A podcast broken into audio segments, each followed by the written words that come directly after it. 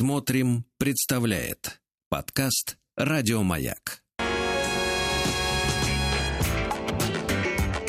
Сергей Стилавин и его друзья. Пятница.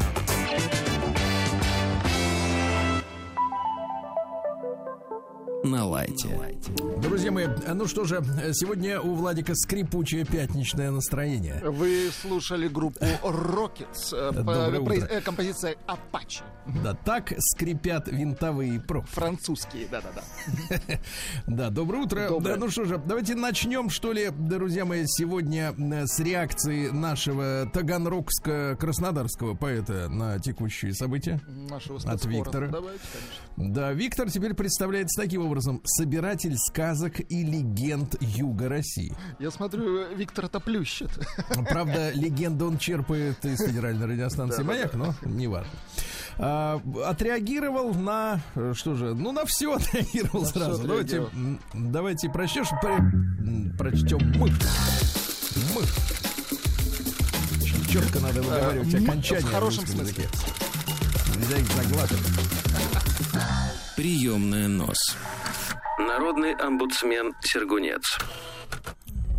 Эпиграф такой из народной песни. Ой, пчелочка золотая, ой, что же ты жужжишь? Так. Жужжишь. Такую песню, видимо, пел кто-то в окружении. Ага. Да. Я на тренинг ходила, было лучше я там. И теперь все за мужем хожу по пятам. Мог е- мозг ему выношу, и на то есть резон, чтоб не чувствовал дома комфортных он зон. Вот зашла побухтеть и нарушить покой. Он, уткнувшись в подушку, отмахнулся рукой. От меня, как от мухи, прежде что-то скажу. На полу подскользнулась и лежу, не жужжу. Все по-прежнему вроде и обои, и вид. Но не чудик ушастый, то мой тигр возлежит. Чешет он грациозно через майку живот. Это не раздражает, а наоборот. Светит дыркой брутально его левый носок. Нежно тигра целую в лохматый висок. Отдохни, мой хороший, от трудов и забот. Вот тебе для начала пивко, бутерброд. Свой футбол посмотри, здесь один посиди. А на кухне сюрприз тебя ждет Аполлон. На ладонь и на пол смотрит мой Аполлон. Он чему-то весьма и весьма удивлен. Ну, прекрасно. Фантазии уже смелеют с каждым стихом. Его плющит. Сергей Стилавин и его друзья.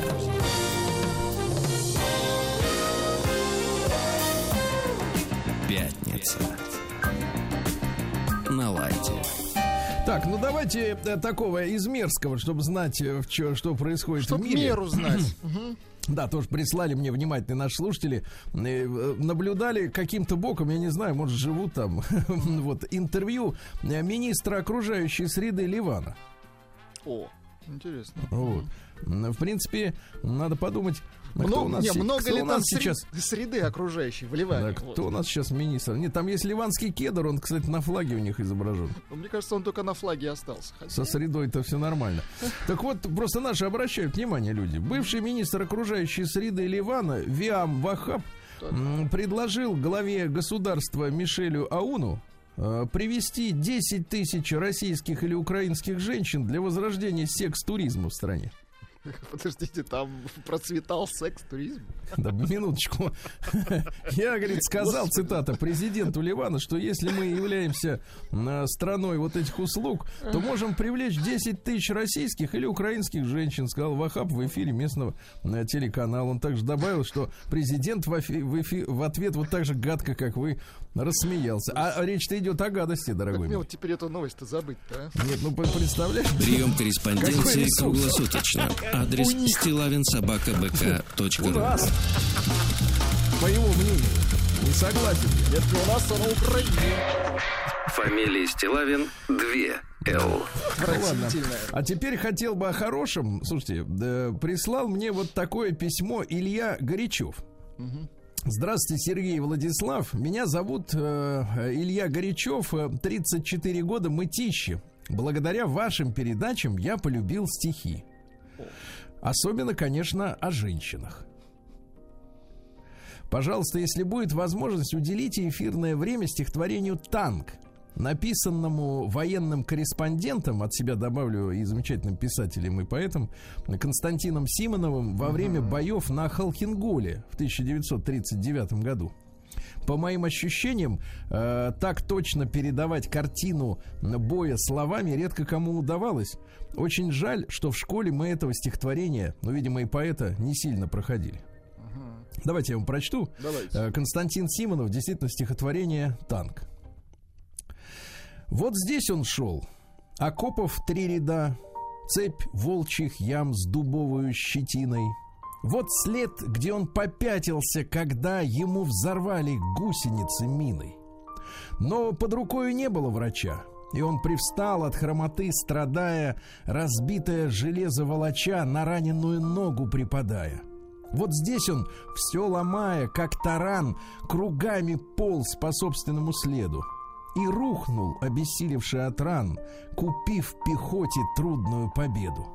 Уже к рассвету в копоте, в пыли пришли еще дыми, дымящиеся танки и сообща решили вглубь земли зарыть его железные останки.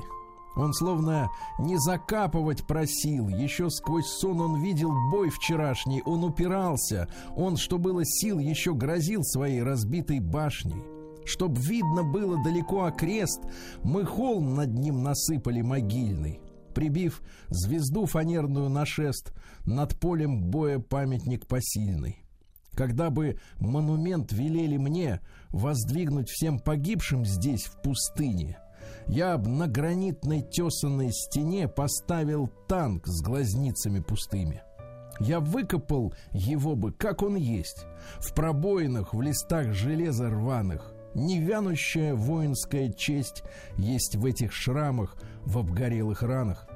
На постамент, взобравшись высоко, пусть как свидетель подтвердит по праву. Да, нам далась победа нелегко. Да, враг был храбр, тем больше наша слава.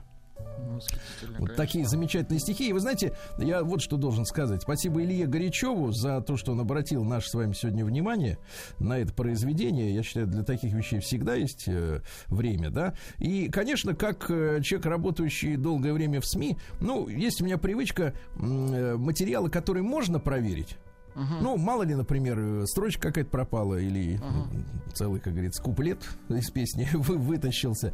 Ну, вот, естественно, полез проверять. Да, текст полностью скопирован из источника.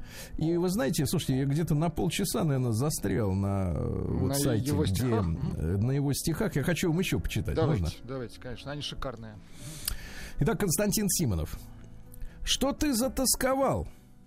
Она ушла. Кто? Женщина и не вернется, не сядет рядом у стола, не разольет нам чай, не улыбнется. Пока не отыщу ее следа, ни есть, ни пить спокойно не смогу я. Брось тосковать, что за беда? Поищем и найдем другую. Что ты затасковал? Она ушла. Кто? Муза. Все сидела рядом и вдруг ушла и даже не могла предупредить хоть словом или взглядом, что не пишу с тех пор, все бестолочь, вода, чернильные расплывшиеся пятна. Брось тосковать, что за беда, догоним, приведем обратно. Что ты затасковал?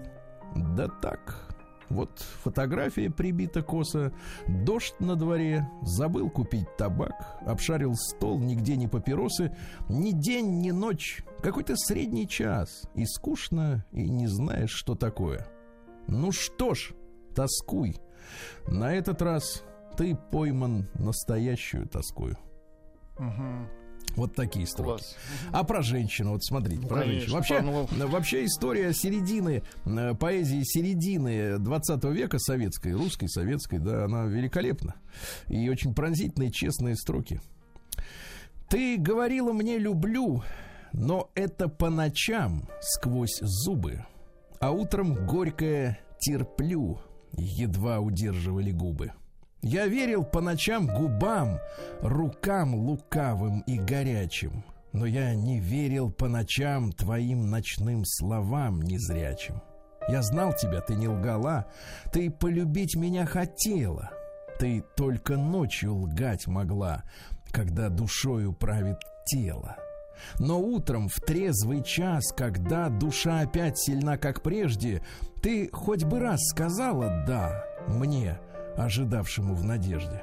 И вдруг война, отъезд, перрон, где и обняться-то нет места. И дачный клязьминский вагон, в котором ехать мне до Бреста. Вдруг вечер без надежд, э, без надежд на ночь, на счастье, на тепло постели, как крик «Ничем нельзя помочь!» Вкус поцелуя на шинели чтоб с теми в темноте, в хмелю не спутал с прежними словами, ты вдруг сказала мне «люблю» почти спокойными губами. Такой я раньше не видал тебя до этих слов разлуки. Люблю, люблю. Ночной вокзал, холодные от горя руки. Просто а? шикардос. Ну, еще одно. Давайте, давайте, за, давайте. так сказать, для, для полного ощущения. Может быть, доберетесь до полного э, книжки, да, или для, до интернета, почитайте для своего удовольствия, своей семье, детям.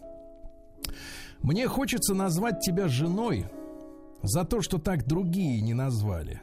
Что в старый дом мой, сломанный войной, ты снова гостьей явишься едва ли. За то, что я желал тебе и зла, за то, что редко ты меня жалела — за то, что просьб не ждя моих пришла ко мне в ту ночь, когда сама хотела. Мне хочется назвать тебя женой не для того, чтобы всем сказать об этом. Не потому, что ты давно со мной по всем досужим сплетням и приметам. Твоей я не тщеславлюсь красотой, ни громким именем, что ты носила. С меня довольно нежной, тайной, той, что в дом ко мне неслышно приходила — Сравняться в славе смертью имена, и красота, как станция минует. И, постарев, владелица одна себя к своим портретам приревнует. Мне хочется назвать тебя женой за то, что бесконечно дни разлуки, что слишком многим, кто сейчас со мной, должны глаза закрыть чужие руки. За то, что ты правдивую была, Любить мне не давало обещания, и в первый раз, что любишь, солгала в последний час солдатского прощания. Кем стала ты, моей или чужой, отсюда сердцем мне не дотянуться. Прости, что я зову тебя женой по праву тех, кто может не вернуться. Вот Просто такая история, ребята. Угу. Вот такая Спасибо история. Вам. Константин Тименков.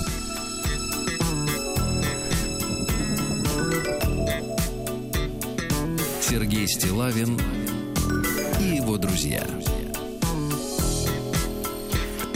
Пятница. На лайте. Знаете, не так просто, не так просто перейти от, э, в общем-то... Конечно. Да, от поэзии к реальности. Это разные да, стили. К реальности, да. Не то чтобы разные стили, это разные жизни, это разные миры. Я сейчас вам, Владик, для разрядки обстановки перешлю замечательное письмо, которое некоторое время назад получил, опять же, от наших слушателей. Вот жизнь идет своим чередом, и почувствуйте, да, какая, какая потрясающая пропасть, я бы даже не сказал, я бы сказал так, потрясающая выгребная яма. Э, смрадная, склизкая, мерзкая. Между вот стихами Симонова и вот э, реальностью, которую сегодня нам в виде, ну, под именем любви подают э, социальные сетевые агрегаторы, да, которые, э, так сказать, вот э, занимаются сводничеством, спросом и предложением. Здравствуйте, Сергей, пишет мне мужчина прекрасный. Меня зовут Владимир, мне 52. Правда, этот возраст не кажется заоблачным. Абсолютно нет. Нам-то точно. Даже наоборот, интересно, а что он успел за эти два года? Нет, как он успел так-то обогнать? Да-да, как чуть поторопили. По просьбе своего друга, который будет упомянут в этом письме, я не буду называть город, где мы живем. Давайте, друзья мои, не мерить пространство городами. Давайте жить единой страной. Давайте Мой этот друг... город будет Лейпциг. Почему же Лейпциг? Тогда уж Карл Маркштадт. О, точно. Так он назывался, кажется. Да? Вам виднее. Мой друг уже четвертый год сидит в киндере. Ну, понятно. Угу. То есть э, за это время война закончилась, ну если так вот исторические А, параллели. Не, ну человек, может быть, видите, не везет ему, не находит. Да нет, того, нет, ищет. дело не везет. Нет, дело не в этом. Дело в том, что я от многих людей уже слышал, что эта штука очень затягивает. э, э, ну, знаете, говорят, что красивых затягивает для того, чтобы повышать свою самооценку Мгм. э, лайками, ну, одобрениями. Вот, а некрасивых, соответственно, за- за- Затягивает. завлек- затягивает обилие вариантов.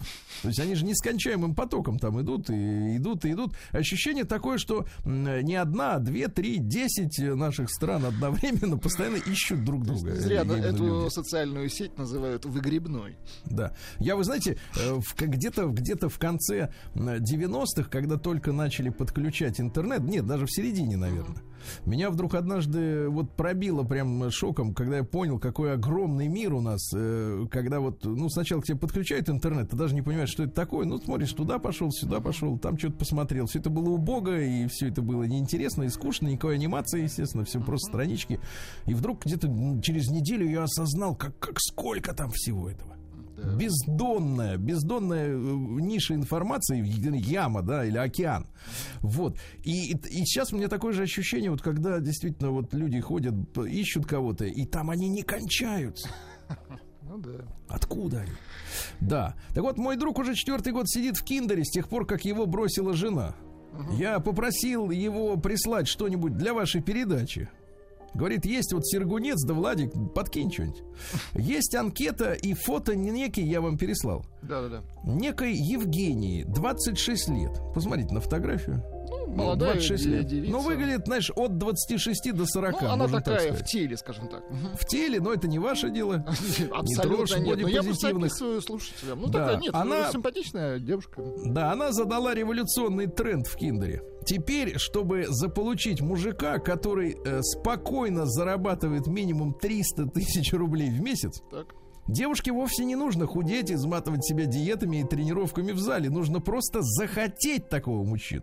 Анкету и фотографии Евгений прилагаю. Предвкушаю, как Владик вкусно опишет слушателям внешние данные Уже описал, да. Вы Уже? меня выпороли за это. Но она Да. действительно в теле. Нет, в хорошем смысле. Ну что вы. Я никогда бы не интересовался тем, что творится в умах современных девушек, поскольку я счастливо женился в 35, сейчас нашему мужчине м, 52, на своей бывшей однокурснице по университету, а до этого имел неудачный брак в молодости, где я осознал, что ничего в девушках не понимаю. Поэтому следующие 8 лет после развода я активно и часто вст- вступал в отношения с представителями противоположного пола, ПП, э, чтобы понять женскую природу. Стараясь адекватно мыслить и, поступать, я прошел этот период без эмоциональных и материальных потерь и сохранил теплые отношения к девушкам. Но тут, как гром среди ясного неба, произошло событие, когда я узнал о таких понятиях, как олень через букву А, РСП, etc. Моего друга Алексея жестко бросила его жена Лена. На тот момент ему было 42, ей 32. Они прожили 10 лет. Елена приехала из деревни, с горем пополам закончила универ, и ей ничего не светило. В большом городе она познакомилась с Алексеем и мгновенно добилась его расположения, переехав из общаги в просторную квартиру трудолюбивого и хорошо зарабатывающего человека.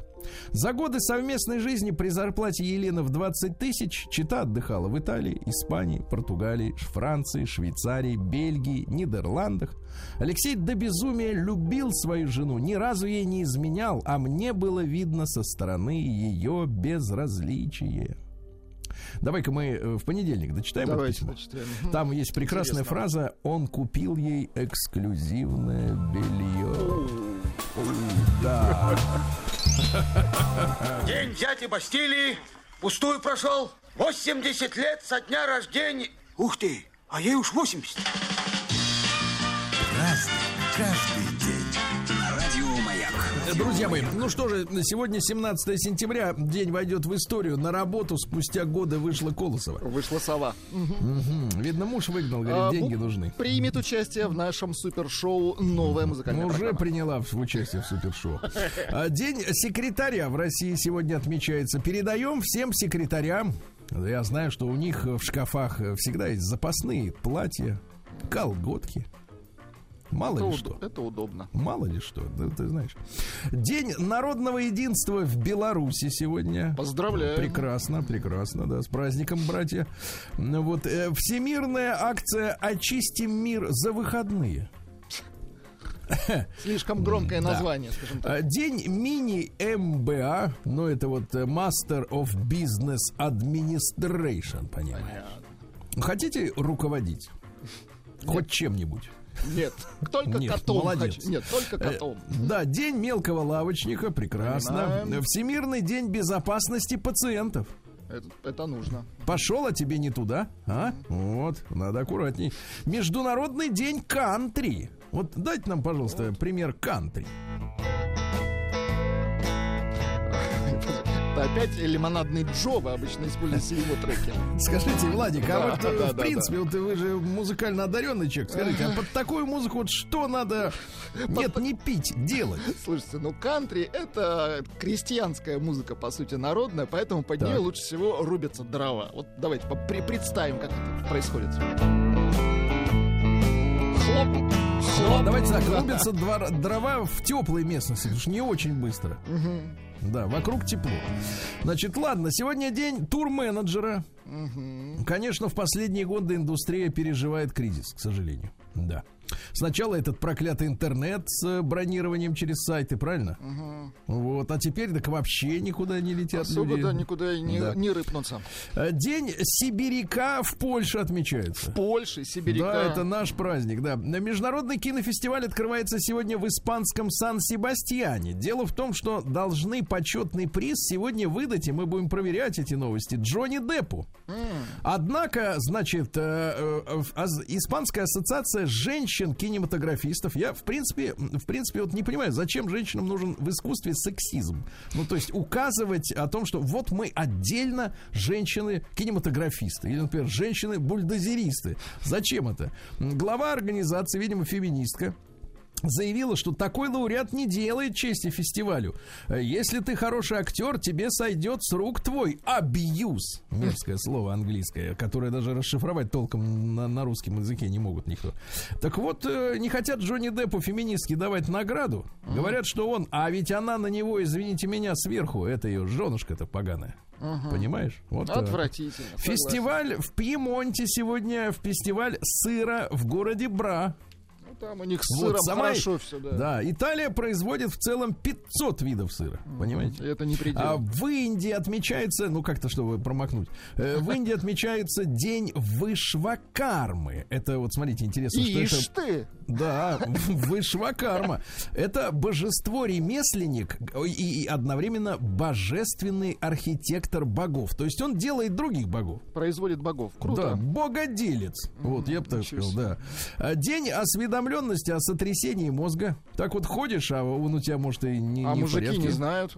Да. День под названием «Время вышло». Хорошо. Вот. День разговоров с городом. Ну, это кому не с кем больше поговорить.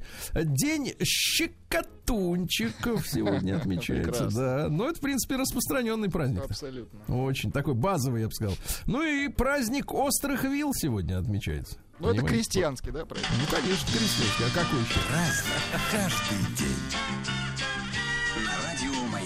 Ну и некоторым барам памятен. Вот, да, да. Ну что же, э, в этот день у нас э, в 1735-м Жан-Жозеф Мерлин родился. Мерлен, скорее. Э, Бельгийский музыкант и механик-изобретатель, который придумал роликовые коньки. Ну и помните, на презентации он ехал, играл на скрипке, врезался в зеркало и весь изрезался. Ужас какой. Ужас, да, согласен. Ужас. Вот, давайте смотрите. В 1743-м Мари Жан-Антуан Николя Кондорсе. Ну, у них вот много имен. Это французский и математик, и философ-просветитель, и социолог, ну и в довершение ко всему маркиз. Хотя это, наверное, главное. Так вот, э, был описан так называемый парадокс Кондорсе. Случай нетранзитивности выбора, если есть три варианта. Это вот переведите для, опять А же, вот крестьянства. заключается этот парадокс в следующем, что если у вас более двух альтернатив, Сейчас вот как раз выборы начались, Более там двух. много Ну, сейчас это да? не политическая реклама, товарищи. Так, это, это, это не принцип. реклама, это просвещение, это, Это- да, другое. это принцип действия. Это другое, надо так говорить. Другое. Так вот, если две альтернативы и более, так сказать, двух избирателей, э, то коллективная ранжиро- ранжировка, то есть рейтинг, да, альтернатив может быть цикличной, а не транзитивной. Да, стало еще Понимаю. хуже. Мгм. Вот, стало еще хуже, согласен. Лучше вообще было не начинать. Согласен. Э, В 1793 во Франции принят закон о подозрительных. О, хорошо. Потому что вокруг есть неблагонадежные, да, да. В 1832 наш замечательный Сергей Петрович Боткин, знаменитый наш терапевт, основоположник научной медицины в России. Папа у него был крупнооптовым торговцем, соответственно, купцом первой гильдии. Вот, у него отца было 25 детей в двух браках, представляете? Раньше было время, 20. да. Да, да, да, да, да. Вот, э, они все стали знаменитыми. Среди братьев э, Боткина есть литераторы, живописцы. Э, Значит, одна из племянниц была замужем за поэтом Фетом. За поэтом Фетом, уже в рифму, да, уже поэтическая история. А Другая за подлецом Гучковым. Этот октябрист, который расшатывал самодержавие и порядок в стране. Вот. Ну, что касается Боткина, то, ну, гениальный человек и стоял у истоков, во-первых, женского медицинского образования. Сейчас дошли до того, что, в принципе, в медицине вообще большинство женщин. А начал Боткин. Вот, Да, да. умница. Но, в- но хирурги, как мы помним, мужики в основном, хирурги. Ну, то нам говорили, по крайней мере. Ну, в там есть свои как бы тонкости. Иногда Нюансы, нуж- да. нужна мужская сила. Извините за Да, перекусить, что ли. Да, да, да. В 1900, 1854 Джордж Бьюик, это шотландский автопромышленник, создатель марки Бьюик. Некогда очень дорогая марка, а сейчас это, в принципе, в Америке Бьюиком называют, я, так понимаю, что продукцию, которая в Европе продавалась под брендом Opel. М. Потому что после войны Opel купил General Motors, и вот э, в Америку они поставляли машины со своих заводов уже под брендом Buick. Ну, у них там так называемый бренд-инжиниринг, то есть манипуляции этими шильдиками. Вот. М, В 1857-м Константин Эдуардович Циолковский, наш мыслитель, вы понимаете? Наш. А ведь он был пан-психистом. Это как? Он, э, по- по- по- попробуйте здесь не, за- не запутаться. Так, давайте. Он давайте. утверждает, что всякая материя обладает чувствительностью, то есть способностью психически ощущать приятное и неприятное. Всякая материя, Любая, заметьте. то есть камень, бетон. Кроссовок, да. Различна лишь степень, а чувствительность уменьшается от человека к животным и далее, но вовсе не исчезает, понимаете? То есть можно и камню объяснить, Ну, чё это как. вот японская философия. У них тоже все живое. а пан-психическая. Хорошо, да-да-да. хорошо. Вот, и цитаты из Циолковского. У него много мыслей замечательных. Смерть, давайте вот так, Так. есть одна из иллюзий слабого человеческого разума. Ее нет, потому что существование атома в неорганической материи не отмечается памятью и временем. Э, Последнего, то есть времени как бы вообще нет. Множество же существований атома в органической форме сливаются в одну субъективно непрерывную и счастливую жизнь. Счастливую, так как иной нет. Но я, кстати, с этим согласен. В атомном смысле смерти нет, конечно. Электроны Конечно. продолжают там ш- Давайте ш- так, атомом бессмертны. Да, да, да. Вот точно. и все. Да. Джон Кризи в 1908 году, американский писатель, 600 детективных романов под 28 псевдонимами Чувствую, написал. деньги были нужны, товарищи, да? Да, псевдонимы следующие. Энтони Мортон, Майкл Холидей, Джереми Йорк, Норман Дин, Питер Ментон, Патрик Джилл. Почитайте. Прекрасно. А вот в 1908 году, к сожалению, сегодня произошла первая жертва, первая авиакатастрофа с жертвой. Вот с именем братьев Райт она связана. По заказу армии братья сконструировали двухместный биплан. Один летит, другой кидает, да? М, Вот и во время первого испытательного полета управлял самолетом Орвилл Райт, один из братьев. Пассажиром был лейтенант Томас Селфридж. И во время полета Разрушился пропеллер, к сожалению, и аэроплан спикировал вниз с высоты 50 метров. Райт был тяжело ранен, а лейтенант вылетел и совсем погиб. Ну, Вот жаль. понятно, печально. Да. Вот, а в 1916 году родился Юмжагиин Цеденбал. Цеденбал уже попроще, да? Моя Э, матушка, Бывший... кстати, его видела. Он, представляете, Кто? э, моя матушка. Э, Так. Он приезжал на госдачу в Сочи в 80-х годах. А ведь это нельзя рассказывать. Почему? Подписку Сейчас уже, сдавала. мо- сейчас уже можно. Нет ни циденбала. Ну, короче говоря, э, там у них какая история-то, что Юм Жагин это отчество, Так. Циденбал это имя, а фамилии в, в Монголии в социалистическое время были отменены, понимаете? То есть это Иван Иванович. Ну, понятно. Фактически, да. А, вот, ему в Советском Союзе подобрали хорошую, замечательную супругу э, Анастасию Ивановну Филатову. Частенько он он бывал, познакомился да-да-да. на учебе в Москве, но она всячески ему помогала работать на благо монгольского народа. Прекрасный товарищ. Замечательно, да. А, в 1922 году родился Агастиньо Нето. Это ангольский поэт и през- первый президент Анголы. Его сконч- он скончался, к сожалению, в Москве в 79 году от ол- антон- а, онкологии, да? Ну вот, давайте, но еще и президент-поэт. Это не Ну, так часто давайте. встречается. Вот бывает президент-киноактер, как в Да, Америке. бывает Да. э, президент Бывает- диктатор, да? А вот это поэт. Давайте, конечно. В Африке такие все. Вот, Почти. правильно, вы молодец. Я чувствую, куда вы. В Африку Так. клоните. Конечно. Розы в твой день рождения, красные по утру, синие в полутьме, нежность и доброта, запах живой земли, розы. В твой день рождения, музыка лепестков, радость и аромат, розы в твой день рождения. Снова пришла ко мне страсть, зазвенела кровь, тысячезвездный свет, розы в твой день рождения. Алый густой закат, солнце, зеленый блеск сонной большой луны, розы в твой день рождения. А? Ну, это понятно, по, по перевод э, со Суахили, но тем не менее, так сказать, красиво ведь, да? Очень красиво. Да. Хэнк Уильямс в 23-м году, американский как раз кантри-исполнитель, А из-за давайте которого... послушаем. Давайте. Давайте опять колем дрова на зиму. Давайте. Вот как колятся дрова на зиму. нет, Володь, неправильный образ. Не колем, а пилим. Да. Отвратительная музыка.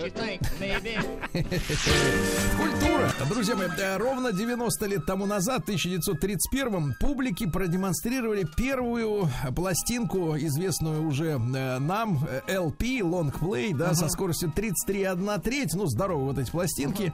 М, Но представляете, вот нам всегда говорили, да, особенно в 90-е любили говорить, капитализм это там, где изобретения сразу же внедряются в жизнь, потому что новая, свежая идея, она Тут же, тут находит же, да, своего потребителя. да. Через 17 лет начали производить. Через 17 война прошла уже. То есть придумали пластинку, они такие, посмотрим. Да, да, да. И никто ничего не, так сказать, не э, внедрял. В 35 году Кен Кизи, американский писатель, книжка называется «Кто-то пролетел над гнездом кукушки». Понимаете? Кто-то, а не пролетая. Ну, это режиссер так видит. Ну что? Да. Был он, кстати, наркоманом, естественно. Понятно. Что такое написать-то, извините. Ну вот, э, первая его книжка... А, он организовал к хиповскую коммуну. Э, Хипаны сейчас добрались, вы знаете, и до ВАДы. Они говорят, давайте разрешим спортсменам курить марихуану. Ну, конечно. Вот. А тогда это были как бы хиппи называлось. А, под названием «Веселые проказники». По-английски, знаете как? Мэри Пранкстерс. Пранкеры. Ага, Это проказник, проказники. проказники, Коммуна устраивала концерты хэппининги под названием «Кислотные тесты» с раздачей ЛСД всем желающим. Ну, смотрите, у них богатая м, такая почва в культ- культурная уже сложилась, да? Вот. А, ну что, дальше он э, эм, поехали на автобусах на школьных по всей Америке. Там все укурились, э, так сказать, упились. э, Вот. Потом его арестовали, наконец, за наркоту в 65 году. Он бегал от правосудия долго. Потом его освободили, потом он написал свою книжку. Ну, все понятно. Э, Кто смеяться разучился, тот опору потерял, говорил он. Так. Хорошо. Изо всех зверушек баба самая развесисто ухо. Ай-яй-яй-яй. Ай-яй-яй-яй-яй, Нельзя. согласен, не со- то есть не согласен. Так, Подлец, а? да, надо смеяться над тем, что тебя мучит, иначе не сохранишь равновесие, иначе мир сведет тебя с ума. Кто бы ни вошел в дверь, это всегда не тот, кого хотелось бы видеть. Хорошо. А, и, наконец, друзья мои, вы слишком громко протестуете, чтобы поверить в ваш протест. О, тоже шикарно. Да-да. Ну а что, человек столько проехал по Америке. калач, да. На автобусе. Ребят, ну, конечно, мы сегодня добрыми словами самыми хотим вспомнить э, Владимира Валентиновича Меньшова, которого не так давно не стало, к сожалению. В 39-м он родился. Ну, кстати, чувствуется, что человек-то был настоящий. Вот поработал токарем, был шахтером, был матросом, а потом уже студием МХАТ. Не сразу, не со школьной скамьи. Да. А, цитата. Вот. Быть интересными друг для друга самая важная составляющая брака. Если она пропадает, все разваливается. Uh-huh. Да? Запомните, девчонки, если хотите замуж. вот что надо. В 41 году в СССР введено обязательное обучение военному делу в школах. Это правильно. Ну, смотри, uh-huh. война уже началась, и только началось вот обучение, да. Хотя были ДОСАФы, ну, у вас авиахим. Uh-huh. В 51 году родилась рыжая бестия Кассандра Петерсон. Конечно, Владик, вы помните ее по фильму «Эльвира, повелительница тьмы». Ну, что-то такое помнишь, древнее. Такая, с волосами черными, правда, есть uh-huh. черный парик надели. Ну и вообще такая горячая, так сказать, бабенка. Э, сразу после выпуска школы в 17 лет отправилась в Лас-Вегас, стала шоу-герл в казино Дюны, uh-huh. и она попала в книгу рекордов Гиннесса как самая молодая участница. А в начале 70-х переехала в Италию, там познакомилась с Федерико Феллини в кабаке. Uh-huh. Он ей тут же дал небольшую роль в своем фильме «Рим», кстати, может быть, и против Феллини э, движение «Меч хочу направить. Э, вот. А когда возвратилась в США, она много путешествовала по стране, выступая в ночных клубах на гей-дискотеках. Интересно. Вот такая. Ну, чувствуется по фильму, что человек за ролью скрывается еще больше ужас, чем, чем на экране, да. В 68 году родилась Анастейша. Анастейша ну, такая голосистая, да. Голосистая, но голос-то, конечно, такой, не женственный, мягко говоря, да. Ну, понятно, здесь ну, истерично, а дальше уже будет выть как животное. В 69-м году Кит Флинт родился, танцор и солист Продиджи. Плясали под это. Жизнь-то у него, конечно, непростая. Он, папаша его выгнал из дома, подрабатывал торговцем на уличных рядах в Израиле. Угу. Работал кровельщиком, кровельщиком в Британии. С 88 -го года стал постоянным участником танцевальных вечеринок, теперь, внимание, на автостраде. Он под конец жизни в 2006-м женился на японской модели и диджее, которая представлялась как диджей Джида Супер Мега Бич. Да класс. Так. Джида Супер Мега Бич, да. С которой э, познакомился во время гастролей. Она его спасла от наркотической зависимости. Молодец. Они завели нескольких собак. И все вроде было круто. Он увлекался мотиком, квадроциклом, скакал на лошадях, бегал день за днем, да. Но, представьте, а потом она его бросила. Жаль. И за два дня до смерти он принял участие в пятикилометровом забеге, где преодолел дистанцию, кстати, для, за рекордное время 5 километров за 21 минуту пробежал. Угу. Вот. А годом ранее он заявил, что я, говорит, ни на что не коплю деньги, сразу все обналичиваю. Я всегда чувствовал, что когда мне надоест, я свалю на тот свет. Ну и, короче, нашли его в своем доме в 19 году. Жестко, конечно, да. В 82 году родилась Ирсон Кудикова. Кто это, Сергей Валерьевич? Это участница это? фабрики Звезд 5, где председательствовала Алла Борисовна. А, она дело в том, что еще и саксофонистка. Да вы что? Давайте-ка вот послушаем. Сейчас послушаем, как звучит саксофон, и вы и боль исчезнет, Владик. В исполнении Ирса. Так.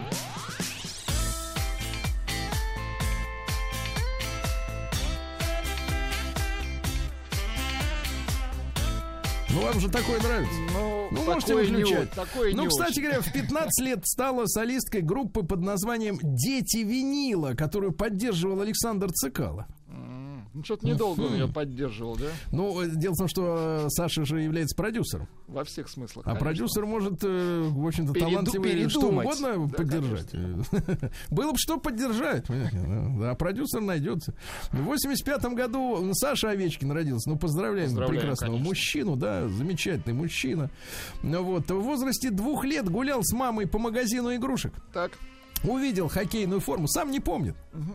Это Настолько ему, ему понравилось, что он э, ну, прям вот пока не купили от этого от витрины не отходил. Понимаете? Да, умница, умница. Да, и кстати интересно, что э, он же сейчас счастливо женат, замечательная супруга у него, дочка Веры Глаголевой, да, красавица, замечательная женщина, э, вот э, молодая. А что самое интересное, они, можно сказать, на наших глазах с вами позна с нами познакомились. Мы же с вами были в 2008 на Олимпиаде в Пекине. Точно были, да. И там они тоже познакомились, представляете?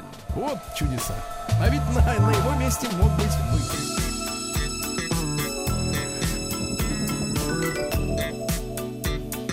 Сергей Стилавин и его друзья. Пятница. На лайте. Ну что ж, товарищи, погодка не балует и не балует. Не балует, точно. Вот, не балует. В Москве плюс 8, а следующей-то ночью будет 0, Владик. Ты ночью никуда не выходи, Никуда. Я обычно это я выхожу, каждую ночь выхожу. А что Да. Омск? А в Омске курорт плюс 13. Да. Тоже лучше не выходить. Нет, нет, да бывало и выйдешь в Омск. Погулять.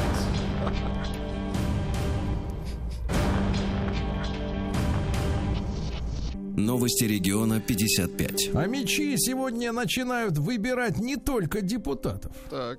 но и места благоустройства. На избирательных участках будут работать волонтеры, которые спросят у горожанина, что нужно привести в порядок. А вы бы что ответили, если бы были мечом? Я бы ответил так. Да, все. А вот поэтому вас туда и не пустят с таким хамством. А дальше страшная история. Представляете, на меча, выкинувшего с балкона далматинца собачку красивую, завели уголовное дело. Как было все, так сказать, на практике. А, Владелицей животного являлась 22-летняя девушка. Она на время оставила далматинца по кличке Макс своей маме. Во время прогулки с собакой женщина заговорила с незнакомкой, и они решили выпить. Ну, бывает так. После этого новая знакомая попросила якобы, слушайте, отдайте мне Максика, я с ним Поиграть прогуляюсь, потому что ним». уж очень он хороший. А та так э, Она, ударила ответ- Она ответила так. Бе. Да. Вот. Ну и ушла с собакой в неизвестном направлении. Несколько дней Макс находился в квартире на третьем этаже, выл, скулил, бегал, начали делать замечания соседи, мол, что это у вас тут воют и скулят? Ужас, конечно. И 46-летний муж вот этой незнакомки, собутыльницы, э, вот э, выпил и выкинул собаку с, э, так сказать, с балкона. Она погибла. Да. Такая вот история. А мечей с детства будут учить вождению и правилам дорожного движения. Хорошо. Ну, Прекрасно, прекрасно. Не верят, видимо, в автономные автомобили. В Омской области активно ремонтируют дороги. Нужно быстренько освоить 800 миллионов. До зимы. Пока, Кстати говоря, чем быстрее освоишь, тем э, с большей вероятностью придется в следующем году осваивать. Сереженька, пока Иртыш не встал, надо освоить. Мгм. Мошенники завоевали доверие Амича, использовав телефонный номер ФСБ. Он, конечно, не смог отказать людям, отправил им 700 тысяч. В Омске спасли 90-граммовую кукушечку Кукушка. со сломанной лапкой. Вы представляете? Неравнодушная Амичка, девочка молодая, принесла в ветеринарную клинику кукушечку. Вот, со сломанной лапкой. В итоге ей сделали не- непростую операцию. Представляете? Также внутри кукушки обнаружили паразитов. И Ну, все так это они, получается, и паразитов спасли еще. Да, и все это паразитов задушили. И все это вылилось в шесть половиной тысяч. а Ну, девушка не недорого. была готова. И в итоге в клинике предложили мечам скинуться всем миром и помочь девушке Да, за и- то, что она помогла кукушечке. Или они усыпят кукушку. Нет, кукушку слишком дорого уже усыплять. Дальше праздничную программу Дня города в Омске сократили на 6 часов. Вы представляете? Ай-яй-яй-яй. Изначально-то предполагалось, что праздник на Соборной площади продлится 9 часов, но программу сократили, но я э, рад выступить с официальным заявлением. Владик, можно выключить шарманку. А, я сейчас получаю сигнал э, Так. с саундчека на, так сказать, в Омске. Давайте. Концерт Владимира Преснякова не отменен. Очень. Идет саундчек, то есть проверка звука. Да, класс. Это он уже третьи сутки, по-моему, звук проверяет, да?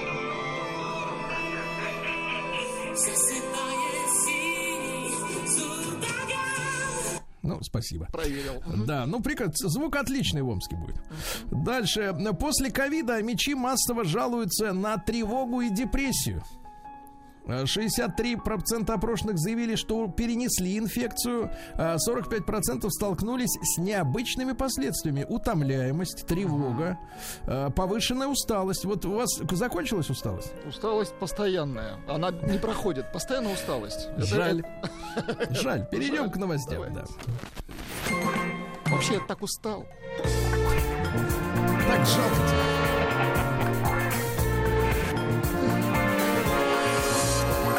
Сергей Стилавин и его друзья. Пятница. разобраться.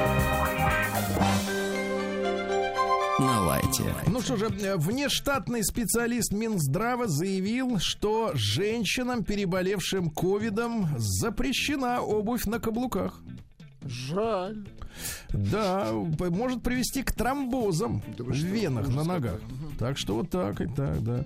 А выпавший с пятого этажа мужчина в Новороссийске выжил благодаря соседям снизу. Дело в том, что они э, давно уже натянули бельевые веревки на высоте четвертого вот этажа. в спасли, них да? он и запутался, и спасся таким образом. Ну, Прекрасно. Замечательно. Да, владелица украинской кондитерской объяснила, как появился торт Куевский. Ну-ка, как? Вам нравится этот торт? Нет, только котлету я люблю по-киевски. Торт не очень. Мне, конечно, больше по-харьковски, на жористе она. Да, ну ладно.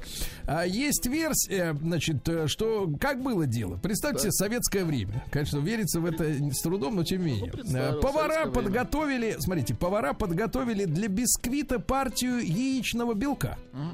И забыли спрятать ее в холодильник. Так. А в результате, чтобы не выбрасывать, было решено приготовить лакомство из подручных ингредиентов. Добавили в яичные белки кешью. Я так, и, я так и знал, что в советское время вот что было? Семечки и кешью на каждом углу. Правильно? И вот, так и, и еще и забыли. Вот и все, Ага. и так гениально и Ага. рождается. Ну, в общем, такие легенды, так сказать, да, нашего села. Россия экспортировала в этом году рекордное количество индейки. Вы представляете? Да вы? Если в прошлом году 8,5 тысяч тонн, то за половину этого года уже 8,6. То есть потом будут писать, что люди вышли из Африки, а индейка из России. Хорошо. Конечно, конечно. Мы уже обогнали, кстати, по поставкам Африку. говядины, например, в Китай в этом году Аргентину, Бразилию и Австралию, представляете? Ну, круто. А индейководы добились сумасшедшего двукратного прироста. Индоводы. Да, новый туалет устанавливают сейчас вот прямо над нашими головами в российском сегменте МКС. Тут э, хочется пожелать только удачи. А, Егор Крид э, заявляет, что удаляет свой YouTube канал, на- у которого 5 миллионов подписчиков. Кто обидел Егора?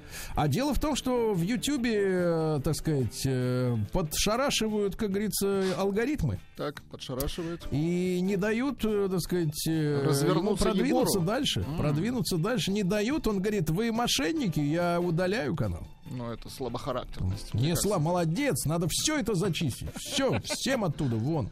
Э, Россияне отказываются брать одежду на прокат. Ну что такое? Не готовы к этой, к инклюзивности, не готовы. Отказываются, заставим, конечно. Ага, отключим газ. Вот, гостиницы предложили штрафовать за поднятие цен на проживание во время крупных событий. Спекулянтское. Правильно, конечно. Правильно, Спекулянты проклятые. В Минздраве России заявили, что за последние 12 лет снизилось потребление алкоголя. Ну, видите, как А хорошо, а, вместе- вы переживаете. А вме- за вас переживаю. Так, а А вместе, вас. как же вы так вот отказываетесь от... Но зато, видите, вы не отказываетесь, Да. все-таки есть какая-то статистика. Да, смотрите, смертность от э, случайных отравлений снизилась на 60%. И первичная заболеваемость алкогольными расстройствами. А что за расстройство? Расстройства, не знаю, какие расстройства. Ну, мы Но в это порядке виднее, полном. вы же, не, вы же не отказались. Какие могут быть Нет, там? нет. От расстройства отказался. Э, Рената Литвинова показала, как выглядела в молодости. Жаль. Признаться, не узнал. Э, Вот, э, россиянин, наш человек, э, занял э, девятое место среди ста лучших поваров мира на конкурсе в Амстердаме под названием «Лучший шеф 2021». Слушайте, Молодец, великолепный мужчина, молодец. значит, Владимир Мухин, м, шеф московского ресторана «Белый кролик». Значит, э, цити- цитирую по источнику, значит, э, в меню что есть. Так. Например, филе утки, картофельное пюре, слива и облепиха 1250. Сибасик, печеный с четверговой солью, спаржей, черешня 690. Да недорого. Мгм, В принципе, жить можно. Конечно. Десерт.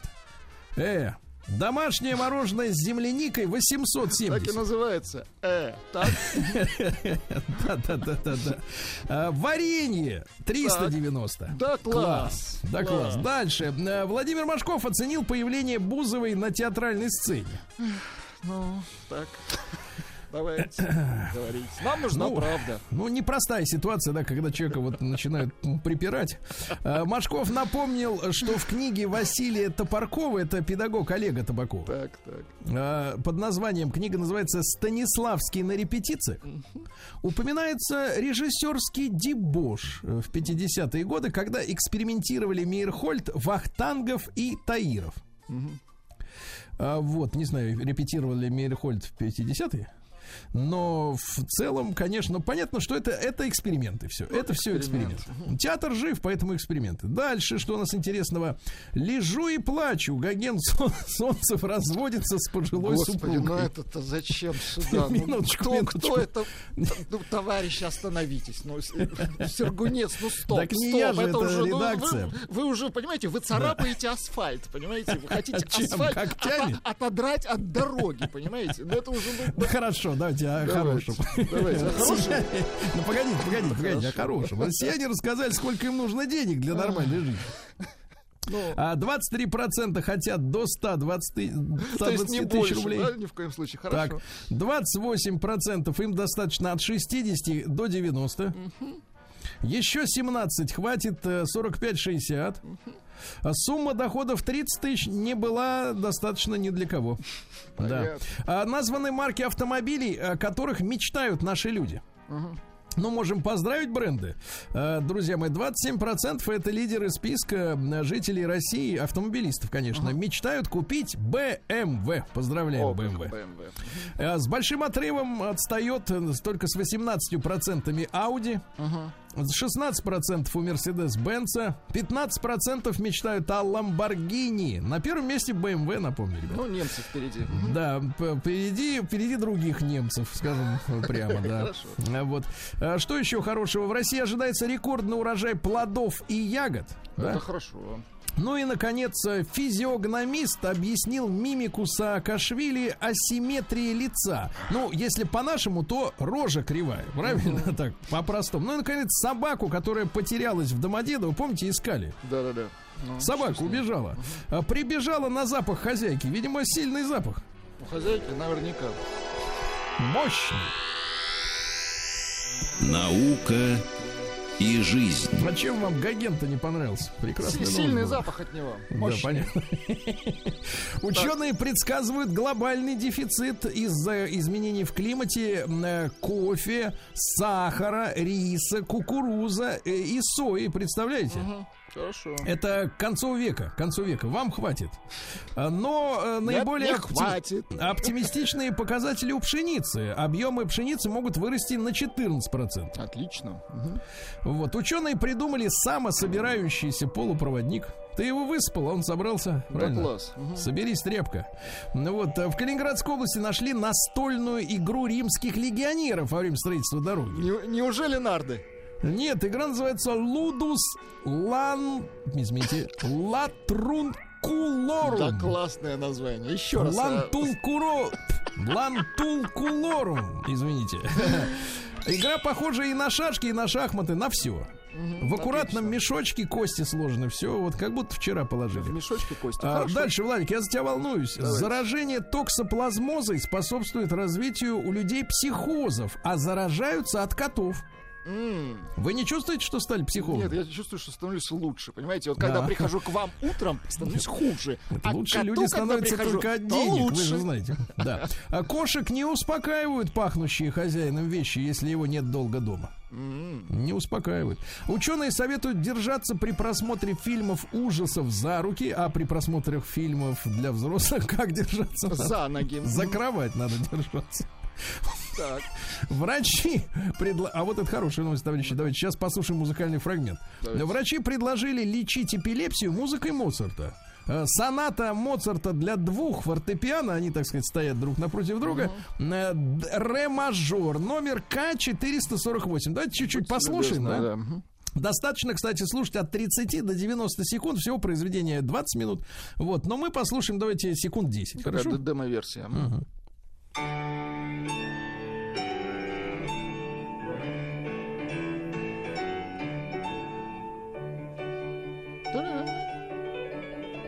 Ну, полегчало, да? Полегчало, это однозначно. Хорошо, хорошо. Дальше, э, что у нас интересного? Школьники в Новой Зеландии нашли останки гигантского пингвина. Вообще пингвины, они же маленькие. Мгм. А этот метр сорок, Ну, представляешь? такие чуть побольше курицы. А, Ученые впервые получили квадратные и остроугольные капли жидкости. Мне хочется спросить Квадратные колдунов. капли. Колдунов, зачем это вам? Колдуны. Квадратные капли. Проклятие. Класс. Да, давайте перейдем к капитализму. Новости капитализма. Ну что же, печаль. Умер создатель знаменитого компьютера, который массово копировали, конечно, незаконно в Советском Союзе. ZX Spectrum. Клайв Синклер умер. Ему был 81 год, но это компьютер, который вот за- загружал в себя игры с кассеты С с, обычной, кассет. с магнитофоном. Вот такие вещи, да. Ну что, 5 минут загружаешь, потом рубишь себе Потом день. удовольствие на, Да. на день. А дальше. Американские сенаторы заинтересовались статьей э, в Wall Street Journal и проверят Facebook после публикации данных о том, что Инстаграм влияет негативно на детей, девочек заставляет ненавидеть свое тело и толкает на самоубийство. Вот, вот, Может пусть быть, Может быть, мы его. с этой соцсетью, которая обидела Сергея Валерьевича и Очень забанила его сильно обидела, да. Да, может быть, разберемся наконец. В Нью-Йорке, я вот за. В Нью-Йорке потребовали выключить свет в небоскребах из-за сотен разбивающихся о стекла птиц, которые летят на свет, как мотыльки, представляете? А Трамп предупредил, что через три года США закончится. Ну, как раз его, видимо, изберут, Хорошо. наконец, на второй срок. А, дальше. А, дом игрока Челси ограбили, пока ребята играли с «Зенитом». Но были уверены, что его дома нет, он на поле был. Так Смотрели трансляцию. «Зенита» кто-то, Да. они же знали, что будет играть. Вот женщина выяснила, что ее гинеколог является ее же отцом, совравшим ее матери, что взял материал у какого-то анонимного донора. Сам взял свой собственный материал. Грязище-то. ага. Вот. А главный врач США отверг подозрение Ники Минаж об опухших тестикулах после вакцинации. М, Продолжается скандал. А, вот. Ну еще что интересно, Трамп рассказал, как вести себя с русской женой. Он отдавал интервью, вот, так сказать, э, и сказал, что невозможно переспорить русских. Говорит, э, вот, э, русские очень упрямые, но еще и очень умные. Видите, какие комплименты раздают товарищ. Э, Отец подал в суд на учительницу, которая остригла дочери волосы в школе. Э, Сначала девочки отрезали с одной стороны волосы в школьном автобусе хулиганы. А на следующий день вторую половину отрезала учительница. Ну, Какой чтобы как для а. симметрии, да? Вот. Ну и, наконец, мужчина убил э, карпа, стоившего миллионы рублей, э, чтобы отомстить бывшей э, жене и сел в тюрьму в Уэльсе на 16 месяцев. Убил карпа. Убийца. Карпуша, ты на руки-то его посмотри. Вообще вкусно? Карп птиной пахнет. Россия криминальная. Давайте заголовок без комментариев. Просто вот печальная новость, но звучит, конечно, да. В Санкт-Петербурге раскрыто убийство Пушкина и Гончаровой. Ну, наконец. Без комментариев, да. Дальше. В Минусинске мужчина напал на прохожего, который слушал и подтанцовывал и подпевал музыку на телефоне. Так. Подошел к парню и, так сказать, э, и сбил до смерти, представляете?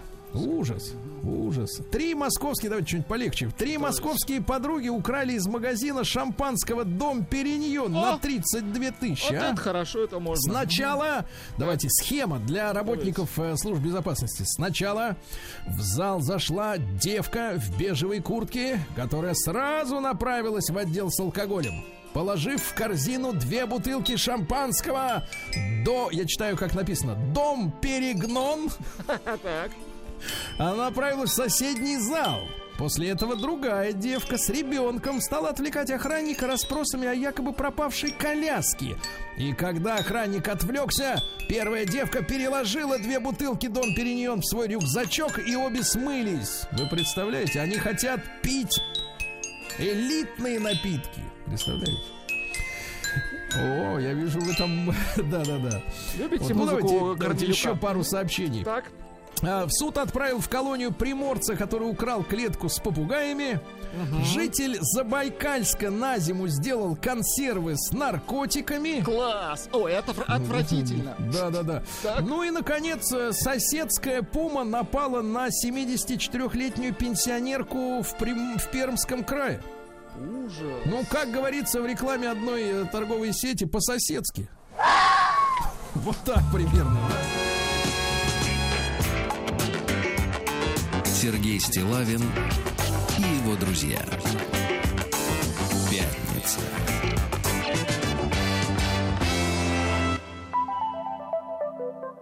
На лайте. Ну что ж, товарищи, у нас наступают как бы выходные. Есть возможность э, задуматься о личной жизни. У многих она устроена, правда?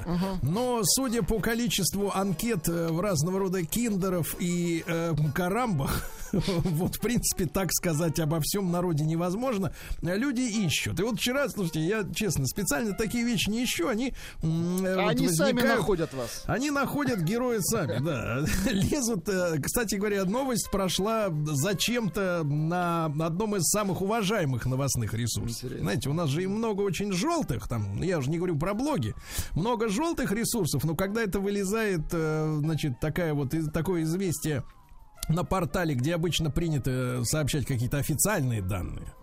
Э, Вот. Тут как бы невольно задумаешься. Значит, важно. Значит, важно. Значит, имеет значение для широких э, слоев населения. Ну, тут речь идет о конкретных людях. Я э, признаюсь вам, что я вчера на эту тему накатал уже пост у себя э, в соцсетях. Э, Поскольку в Инстаграме меня не любят, забанили за правду. Пришлось, э, так сказать, э, в Телеграм, так сказать, основное внимание уделять ему и развивать канал Стилавин Тудей. Но это не важно. М, Главное, что э, я не стал называть эти имена героев. Я, так сказать, тонко, э, даже люди некоторые переспрашивали из ближнего окружения, Серега, а ты про кого? А я написал это так, э, что бывший любовник э, сожителя Примы МХАТа, Начинающий звезды МХАТа. Вот так вот. Примы, я сказал элегантнее, Владик, э, вот, поведал, поскольку он освободился от этого почетного, так сказать, э, Бремя. положение, да, бремени, вот, и вышел на вольные хлеба, э, что-то разоткровенничался мужчина и, и, э, сообщил следующее, что считает неправильным тратить 20 тысяч рублей за один ужин с теоретической возлюбленной. Речь идет о первом свидании. Но и шаурмой кормить не надо. Нужно выбирать ресторан среднего сегмента со средним чеком, теперь внимание, примерно 2000 рублей. 2000 рублей чек. А также бывший сожитель призвал девушек не стесняться заказывать на свиданиях мясо и вино. Я, честно, посмотрел на рестораны, э, как он сказал, среднего сегмента в Москве. Вот, выяснил, что, конечно, мясо особо на эти деньги Ну, если быстрого питания только не ресторан. возьму. Нет, это вот не годится, не годится. Значит, друзья мои, а давайте мы сегодня, соответственно, вот э, об- обстановочку проверим в целом. И не только по Москве. Потому что это вот какая-то столичная история, да, 2000 рублей. Представляете, 2000 рублей. А у меня в комментарии один человек написал, что он может на полгода интернет себе оплатить. За эти деньги. Не, в Москве, если приличный, то на Давайте, две- фактически, фактически ты же идешь, э, так сказать, идешь э, тратить деньги на незнакомого тебе человека. На чужого тебе Да, человека. хорошо, если он, Конечно. э, возможно, он когда-нибудь станет родным, и ты э, купишь ему на день рождения букетик, Нет, не г- знаю, гвоздик. и- Сергей, э, говорите по-другому. Хорошо, если он окажется не врагом. Да. Ну, в любом случае, да, это чужой человек. Э, Вот. э, Давайте короткий опрос. провока- Не то, что провокационный. Посмотрим, как меняется динамика в этом смысле. Мы периодически к нему возвращаемся, просто для монитора. А, Единичка через Телеграм. Отправляйте, пожалуйста, на наш номер э, плюс 7967 103 5533. Единичка. Если вы считаете, что на первом свидании с женщиной, ну, они еще друг друга не знают, и не- неизвестно, что будет дальше. Полюбят они друг друга, останутся ли вместе или нет, да, то есть это чужие люди. Э, Мужчина обязан закрыть счет. Единичка. Двойка нет, не обязан. То есть можно и пополам. Правильно? Можно и пополам. Но это короткий опрос. А давайте большой разговор. Вот смотрите, э, бывший сожитель, ну, скажем, женщина с, с высокими гонорарами, между прочим. На минуточку. С высокими гонорарами. Да, заявил о сумме в 2000 рублей. Значит, э, вот с вашей точки зрения, вот оно первое свидание, да, вы с человеком где-то закон- законтачились, правильно? Ну, хорошо, если это было вживую, например. То есть там привет, Владик, привет, Сергей. Поня... А, нет, не то. Это не Э, то, да. Привет, э, привет, э, При- Света. при- Привет, Оксана. Ну вот, да, Да, привет. Света. Пойдем вот э, потрескаем там что-нибудь и поговорим и познакомимся. Она говорит, я не против. И вот куда идти, давайте. И сколько вот действительно с вашей точки зрения уместно потратить на незнакомого человека На первое свидание, да, на на, первом свидании, да. Какого уровня? Я не говорю название, друзья. Не Конечно. надо белый кролик, не надо Пушкин, не надо заведение Ла Маре. Хотя Вячеслав, конечно, я уверен, выступит. Конечно, он в ламаре, я Да, понимаю, да. Будет там краба обсасывать, да. Я, дай краба, как говорится, да. Я о том, что какого уровня должно быть заведение. Да, давайте, да, вот да. давайте Санкт-Петербургская ситуация. Марат на связи, ему 45. Марат, доброе утро. Да, доброе утро. Доброе Можно спеть? Чуть-чуть, свою любимую. Приличную? Да, Челобанов. О, отлично, давайте. О, боже! Я подыграю. Нет, нет, не у Божий. А я твои целую руки. Дальше не помню. И- да, да, неплохо, да. Это достаточно, можно Это вспомнить. понимаю. Шикарный трек, шикарный. Хорошо. Сереж, ладно, доброе утро всем. Алло. Да, да, Да. да, слушаем вас. Э, так, э, короче, на первом свидании не, не надо ничего тратить. Куда там, какой, блин. Первое свидание, о чем мы говорим? парке встретиться. Пополам, 50 на 50. Как пел Так. твой друг седовласый 50-50. Пылесоса, который продавал. Господи, забыл, как его зовут. Были не пылесосы, а наоборот, они изрыгали это в оборот. Продавал, продавал пылесосы. Продавал, да, Короче, Скажи, Маратч, а какого уровня должно быть место, куда Да, надо да, да. девушку пригласить? Э, так, средняя, золотая середина должна быть. Так, Так, не надо там ни ресторан супер э, какой-то дорогой там, или Так. там не надо какую-нибудь там э, забегаловку. Ну, типа что-то там, название не буду говорить, рекламу, пошли эти шаромыжники куда подальше, шляпники. Рекламировать не буду их все Не равно. надо. Мгм. Пускай платят. Вот, короче, среднего уровня, золотая середина, платить ничего не надо, 50 на 50. Э, Заранее на берегу обговорили, все. Какие вопросы? Взрослые люди, все друг друга все понимаем. понял. Она Хорошо. красивая, я красивый, что терять там, знаешь. Хорошо, Марат, как- все понятно, все понятно. Если Челобанову что, привет, Челобанова да. споет. конечно. Хорошо, а вот Вячеслав. Итак, О! давайте, ошиблись ли мы с названием заведения? Слав, доброе утро. Сто процентов ошиблись. Я, Сергей, ваши White Rabbit, а вот тем более Ля Море, я бы просто расстрелял любого туда заходящего. Помойка, Поэтому согласны. давно уже открыт, э, давно открыто среднего нормального уровня. Да я не говорю, к сожалению, а, они все национального, да, окраса, это или грузинские э, среднего класса, или, к сожалению, там совсем уже азиатские. Э, но при этом вот там э, полностью чисто, красиво, нормально, люди все приличные. Ну, там, наверное, там в 2000 ты не впишешься на двоих, а в 3000 точно впишешься. Там 400-500 рублей салат и около... Но опять же, предполагаем, что на первое свидание напиваться сразу так вот оголтело ни девушке, ни молодому человеку. Хоть, хоть и этот любовник Бузовый говорит, что не, не стесняйтесь, покажите себя на первом свидании сразу. Разбухаешь, заказывай водки, не стесняйся. Гуляй, Вот, ну, деле, не- не- Вячеслав, а есть некий- кто, кто закрывает Закрывает что? счет? А счет? Кто платит? Ну да, я, ну мы даже с сыном часто обсуждаем. Э, жел- э, скажем так, надо предложить девушке 50 на 50 и заодно и тестик посмотреть, Какая, вот, что она... какая, скажи, пожалуйста, какая фраза ее не обидит, если вот э, сделать такое предложение? Чтобы Да не, ну дело в том, что, ну, к тому моменту, ты же не так, да, на перекрестке познакомился с девушкой, сразу же за угол пошел ее вести в ресторан. Ты же какое-то некое общение есть, поэтому ты, в принципе, понимаешь, что ты можешь от девушки ждать. Некоторые действительно видно, что деньги есть, а у некоторых ну, девчат, ну, действительно, прекрасная девчонка, но ты понимаешь, что даже в среднем ресторане тысяча рублей, дело не в том, что у них нету тысячи рублей, просто на это жалко. Вот как мне там, я собрал своих там э, на день рождения друзей, мне, дело не в том, что у меня нет там 50-60 тысяч рублей. Просто на этот вопрос жалко вроде бы их потратить. И так же здесь. Дело не в том, что у людей нет тысячи рублей. Просто на такие вопросы, на первое свидание, наверное, девушки будут. Ну, короче, я имею в виду, что ты предлагаешь в контексте уже какого-то общения. Ну, хорошо, хорошо, Слава, Вот спасибо. общение. Спасибо. Давайте Павла из Санкт-Петербурга послушаем, ему 42. Паш, доброе утро. Здорово, Серега, Владуля, всем привет. Так. Я могу сказать так, вести ее надо туда, куда ты сам постоянно ходишь. Мгм. Если ты любишь пышки, значит веди ее в пышки. Чебуреки, значит чебуреки. Если Погоди, погоди, погоди, минуточку, чебурек. минуточку, Паша, Да. тут есть проблема. А смотри, Какая? а не будут ли на тебя косо смотреть бабули в пышечные коты, если ты постоянно будешь туда с разными загля- заглядывать? Мгм. Плюс э, элемент дело, романтизма может не- уйти. ну, романтизм, какой ты может романтизм? Это же чебуреки не, не с котами, и я же не бабулек туда вожу их, понимаешь? Дело в том, что если э, ты, тебе нравится там суши, допустим, да, ты идешь в суши, ты готов потратить там, не знаю, полторы тысячи рублей. Вот мне, бы, честно говоря, это край. Полтора рубля пивком Так. или кофейком, там, заказать сушки, да. Я могу и в пышке в ЦПКО поесть, понимаешь? Это тоже Так, очень А романтично. если она говорит, что кр- хочет а, анчоусов, а ты любишь Ну, пышки, то что идет. делать? Пускай идет лесом, да? нет, пускай... Хорошо, нет, пускай она меня ведет туда, где она ест, и угощает меня тогда своими анчоусами. А я ей скажу, вкусно это или нет. И буду точно Прекрасно, прекрасно. Простые, там. простые, простые расклады, да. Девчонки, пожалуйста, очень хочется ваше мнение, ведь вас же ведут-то, собственно говоря, да, потому что у женщин очень популярная такая фраза, Вот действительно. Кто приглашает, тот и платит. да, Екатерина написала из э, Ленинграда. Пишет, доброе утро, только не до мужчины пилят чек пополам. Екатерина, 40 лет СПБ. Ну, а вы Вот, позвоните, я хочу услышать ваш голос. Кто это так думает? Не стесняйтесь, 728-7171, что там, э, да.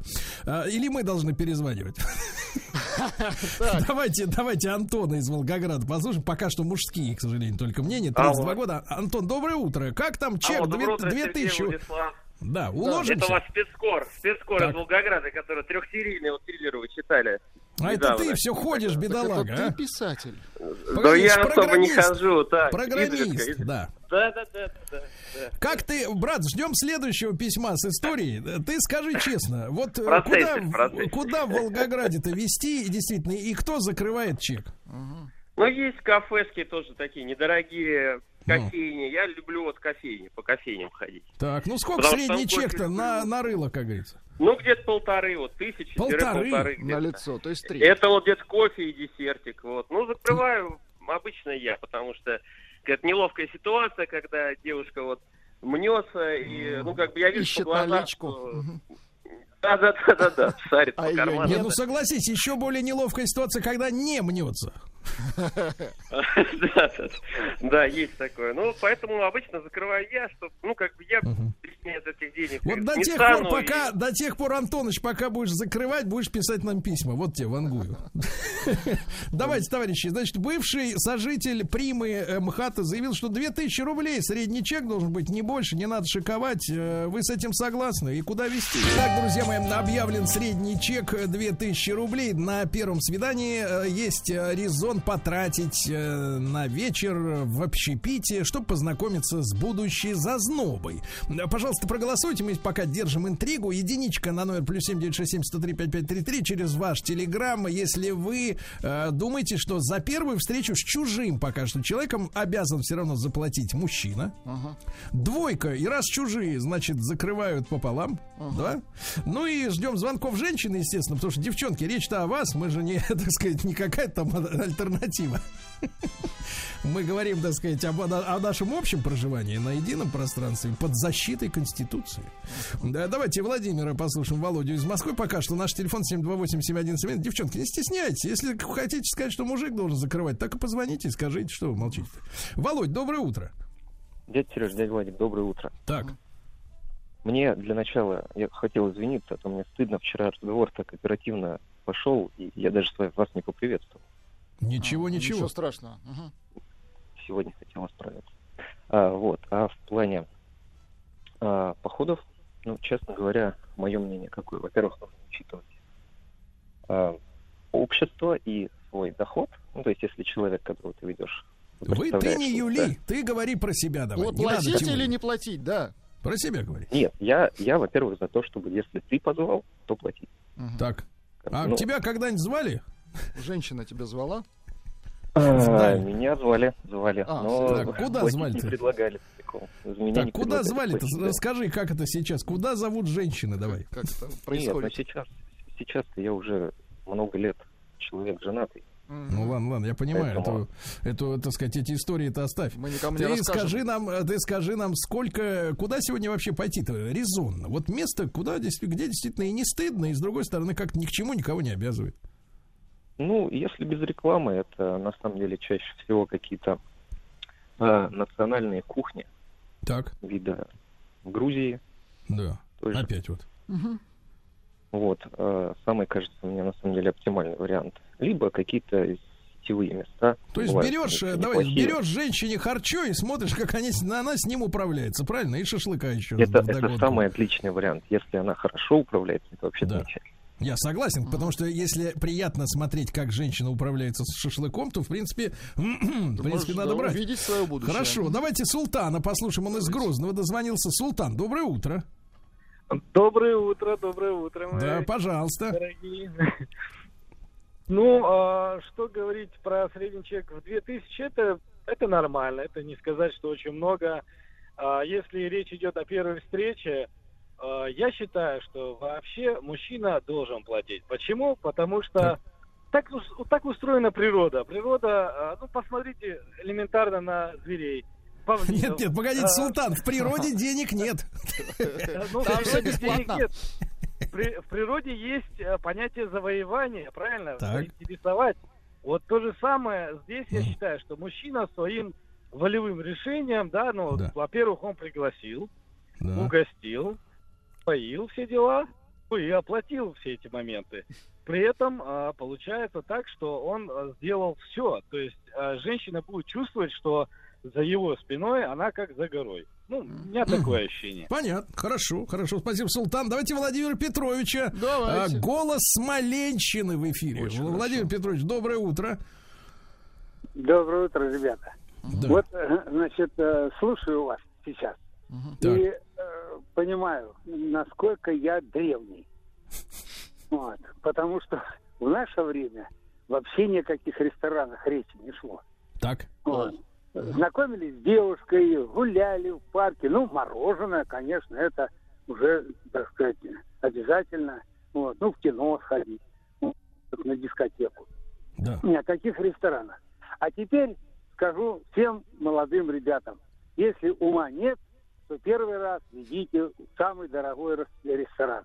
А раз привели, то тогда уж не скупитесь и не скулите. Вот. А если ум есть, то значит действуйте так, как я. В парк, мороженое, ну, кофе. Да класс. Если ум есть, тогда Вот в и парк.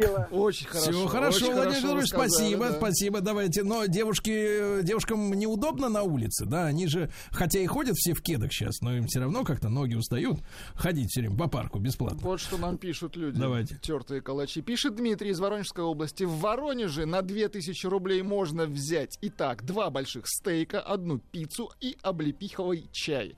При- э, Пишет, зажрались вы в Москве. Это А что, дальше- стоковый какой-то ресторан? Не знаю, не знаю. Пишет Дамир. Можно пойти... Вот, кстати, Дамир пишет как раз та же история. Почему обязательно еда? Можно пойти в парк, погулять, сходить Да. в музей. Там будет о чем поговорить. Главное, главное, Сергей, не в кино. Там не поговоришь. Это точно, и в театр тоже.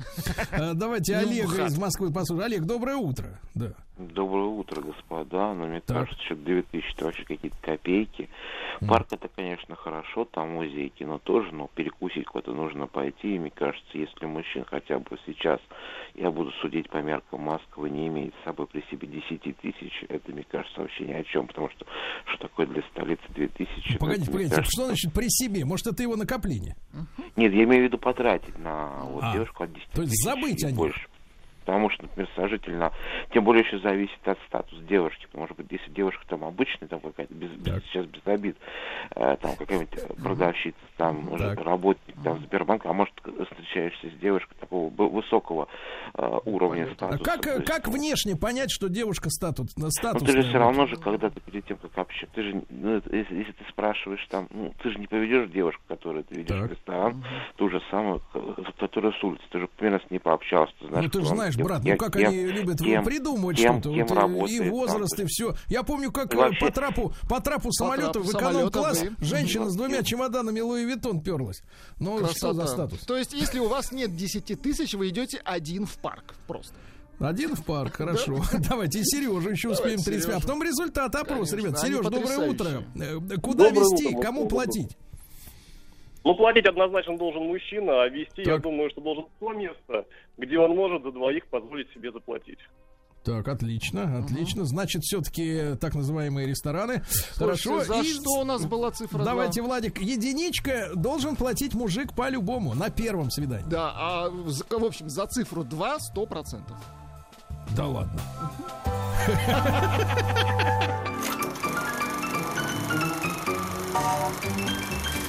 Фильмы, изменившие историю кино. Друзья мои, так фильмы, изменившие ис- историю кино. И с нами Олег Грознов, киновед, э, историк искусства, лектор Level One, научный сотрудник библиотеки имени Тургенева. Кажется, регалии бесконечные. Олег, доброе Да. утро. Да. Здрасте. Да, Олег, вот смотрите, тут хочу вас немножко, ну, не прищучить, но вызвать вас, как говорится, на словесную дуэль. Обычно наши с вами беседы, они носят, ну, скажем так, э, теоретический, просветительский характер. Но фильм, о котором вы сегодня в том числе нам расскажете, тут такая есть пикантная подробность. Вчера началась, э, как говорится, трансляция в кинотеатрах. Да, да, да, да, да. Вот, а собираетесь ли вы сделать, э, так сказать, э, злобный спойлер? Вот, или как бы речь идет о том, что нам перепадут билеты? Или обычное промо. Да. Да нет, это не промо никак. Э, У меня, даже я вам признаюсь, не сложились отношения с э, компанией Universal. Вот это А, хорошо, я, уже хорошо, да, так. смог попасть на пресс-показ э, по вине одного из То есть давайте так, давайте так, вас обидели, правильно? Итак, итак, давайте громче. Universal против Грознова. И теперь обратка. Ну что ж, хорошо, бывает, бывает, бывает. Сам, в общем-то, такой. Э, Что же, а, давайте, друзья мои, интригу тянуть не буду. Речь идет о фильме «Дюна». Есть такая картина 1984 го- года. Ее снимал тогда еще не старичуля Линч, правильно? Да. Вот, э, вот, так сказать, теоретическая. Я, кстати говоря, вот самое интересное, вот что-то как-то мимо меня эта история прошла. Почему-то не смотрел. М, Почитал материалы, забавно. Хотя, в принципе, фильм провалился в прокате, но мы сейчас об этом обо всем поговорим. И вот, я так понимаю, пять лет назад, теперь уже господин Вильнев, правильно? Да? Вот, который известен фильмом, мне хорошо знакомым, это «Прибытие». Помнишь, Владик, как Шика- прилетел шикарное такой кино, да-да-да, вытянутый шикарное. такой, шт, Огурец, такой, назовите это да, огурцом. огурец, да, и туда, значит, вот отправляется экспедиция, Отличное а кино. там эти, как их, не тараканы, не пауки, осьминоги этими э, А там чернилами... ки- кисти рук, вот так Да, говорить. чернилами писали, значит, э, переписывались с цивилизацией. Ну, Нет, а американская военщина кино. хотела стрелять и так далее и тому подобное. Отличное кино, э, в общем-то, оно ничем не закончилось, так по большому счету оставили возможность, наверное, для сиквела, для какого-нибудь. Но неважно. И вот этот режиссер приступил к ремейку. А часто ли, Олег, во-первых, бывает так, что неудачный фильм э, становится объектом э, вот, переосмысления уже в современном мире? Да я думаю, что нет, не так часто. Просто здесь же дело не в ремейке, здесь дело в экранизации, потому что существует роман 65 года, классический роман, это фактически «Война и мир» э, в области фантастики научной. И вот как раз-таки его постоянно, ну, может быть, не постоянно, но периодически пытаются экранизировать. Так что Линч свою попытку предпринял, сейчас вот Вильнев, попытка номер три. Хорошо, Олег. А э, что, так сказать, давайте вкратце, давайте в двух предложениях э, суть этого романа. Я так понимаю, что речь идет о далеком будущем, да? Э, Там Мгм. есть планета, на которой растет некий наркотик, вот, который помогает этим э, летчикам космолетов, вот, э, ну, там, пробираться через, не знаю, как, через кротовые норы, там, через что-то Упра- еще. Управлять, да, космическими И кораблями. вот за, да. за эту планету, я так понимаю, где Арrakis. растет это, этот спайс, как они говорят, да, я так понимаю, идет Мгм. борьба. Вот. Ну, там с различными линиями, да. Верно я передал? Или что-то еще можно добавить так, А, сути? ну, в, прин- в принципе, верно, да, есть планета, правильно сказали, Аракис она называется, или Дюна, как раз-таки отсюда название и книги, и фильма, и вот за эту планету и впрямь борется несколько родов, несколько домов аристократических, Кланов. Атрейдсы и Харконины. В основном все действие разворачивается именно на этой планете, потому что главный герой Пол, Пол Атрейдес, он э, наследный принц, скажем так, э, герцог юный, и ему предстоит пройти определенный путь духовного развития, я бы сказал. Вот об этом история. Он типа мессия такой. Да, в чем, в чем, как вы видите, вот спустя уже получается, скоро будет э, 40 лет, э, права, причина провала Линча. Он же собрал там что-то, я понимаю, так вдвое меньше, чем потратил, и это считается символом провала. И, кстати говоря, не, не состоялось ли как бы камбэк, как говорила наша Земфира еще 20 лет назад, э, значит, э, камбэк этого фильма, или он так и остался, в принципе, признанным неудачным, вот экранизация 84 года? Этот фильм провалился по очень простой причине. Э, Дэвид Линч – великий режиссер, великий сюрреалист, великий визионер. И я уверен, что если бы ему продюсер Дина де Лаурентис дал свободу творческую, то получился бы великий шедевр, от которого бы у нас до сих пор мозги из ушей вытекали. Но Дина де Лаурентис не дал творческой свободы Линчу, не дал ему права окончательного монтажа, и вот из-за этого как будто бы перед нами, ну, не, недозревшая линчевская картина, такая помесь Линча и голливудского блокбастера. Это не понравилось ни зрителям, ни критикам, ни самому Дэвиду Линчу, который об этом фильме предпочитает не вспоминать и не рассказывать. И камбэка, к сожалению, не случилось, хотя есть э, свои поклонники, преданные и у этой картины. Да. Признаюсь, мне отдельные эпизоды оттуда безумно нравятся, они просто потрясающие. Олег, а вы можете вот подспудно объяснить вот эту ситуацию? Вы говорите, зрители не приняли, да? Но в кино же какая история? Ты сначала покупаешь билет, а потом идешь и принимаешь или не принимаешь. Соответственно, маленькие сборы, да, меньшие, чем ожидалось. Это, так сказать, люди просто не пошли. Они же еще, может быть, не видели картину-то. Они же не знали, кто там как намонтировал чего. Вот в чем вот этот парадокс? Как вы объясняете, что картина не пошла, хотя ее не видели? То, есть вот здесь в чем эта магия? Кто отвратил людей от кассы?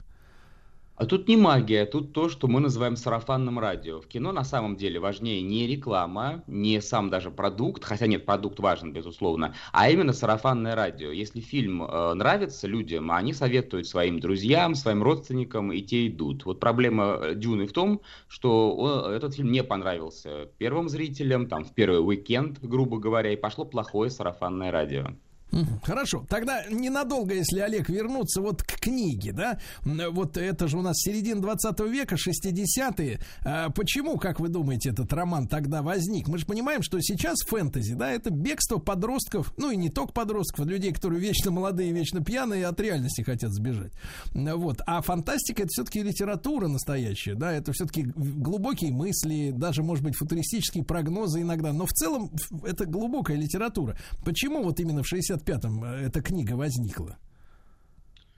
В 65-м почему, я думаю, ответ следующий. Потому что вообще 60-е годы это очень важная для Америки эпоха, и для американской культуры в целом, и для американского кинематографа. Это такая переходная, что ли, эпоха от, ну что ли, форм старого образца к формам нового образца. Это и хиппи, и наркотики, и рок-н-ролл, и война во Вьетнаме, политизация. Короче говоря, вот такая прямо, я бы сказал, слом, слом культуры культурный, социальный и так далее. И этот роман как раз появился на сломе.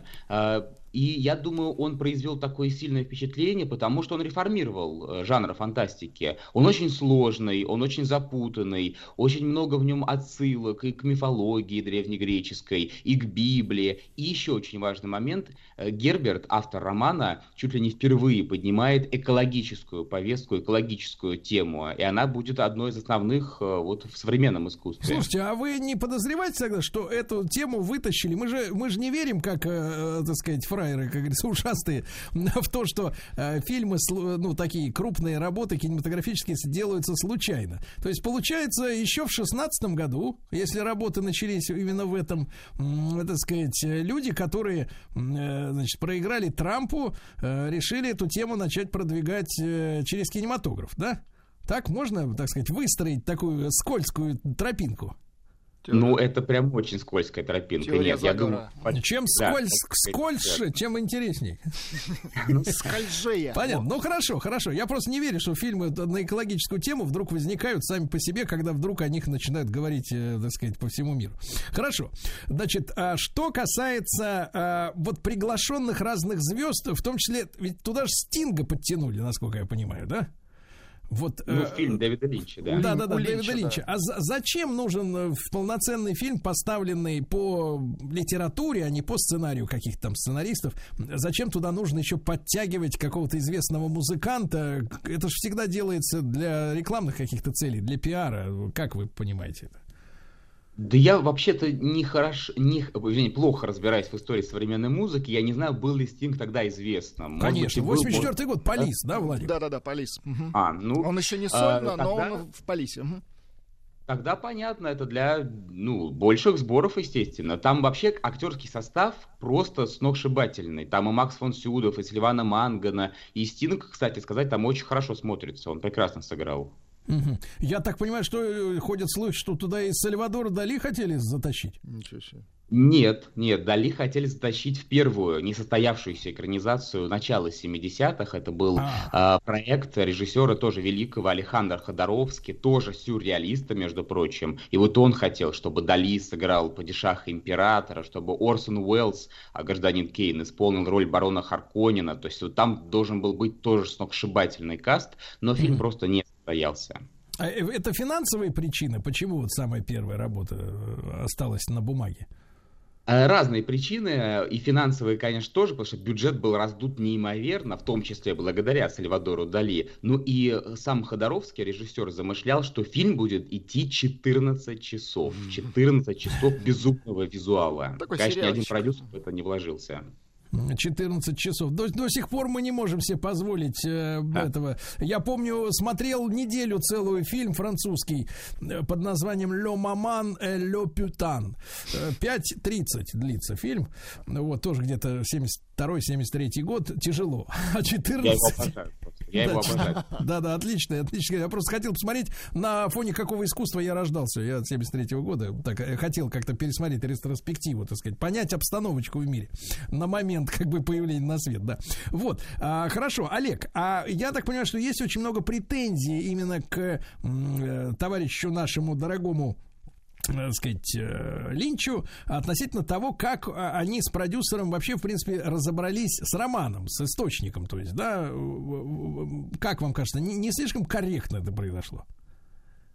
Да тут такая типовая претензия, на самом деле, как к любой экранизации. Дескать, в книге так много всего, так много сюжетных линий, героев, а вы все это скомкали до двух, там, двух с половиной часов экранного времени. Ну, типа вот обидно фанатам, что много чего не вошло в фильм. Да, Линч что-то изменил, какие-то моменты э, переделал, акценты несколько иначе поставил, но мне кажется, что это никогда не мешает э, хорошему фильму быть хорошим фильмом. И в данном случае линчевские изменения, по-моему, очень даже интересные. Хорошо. А если мы, э, э, Олег, будем говорить о новом фильме, э, вот и какой-то там злодей в Юниверсале вас не включил в список, знаем ли мы, что из себя представляет вот эта новая работа, помимо того, что там, значит, сочится экологизм, э, который очень сейчас, э, так сказать, э, самая важная история вот на свете это эк- экологизм сейчас, больше другого нет. Какие слухи он получился, да? Новый фильм я посмотрел, хоть А, и... У. Да. То есть есть задние киринцы все-таки.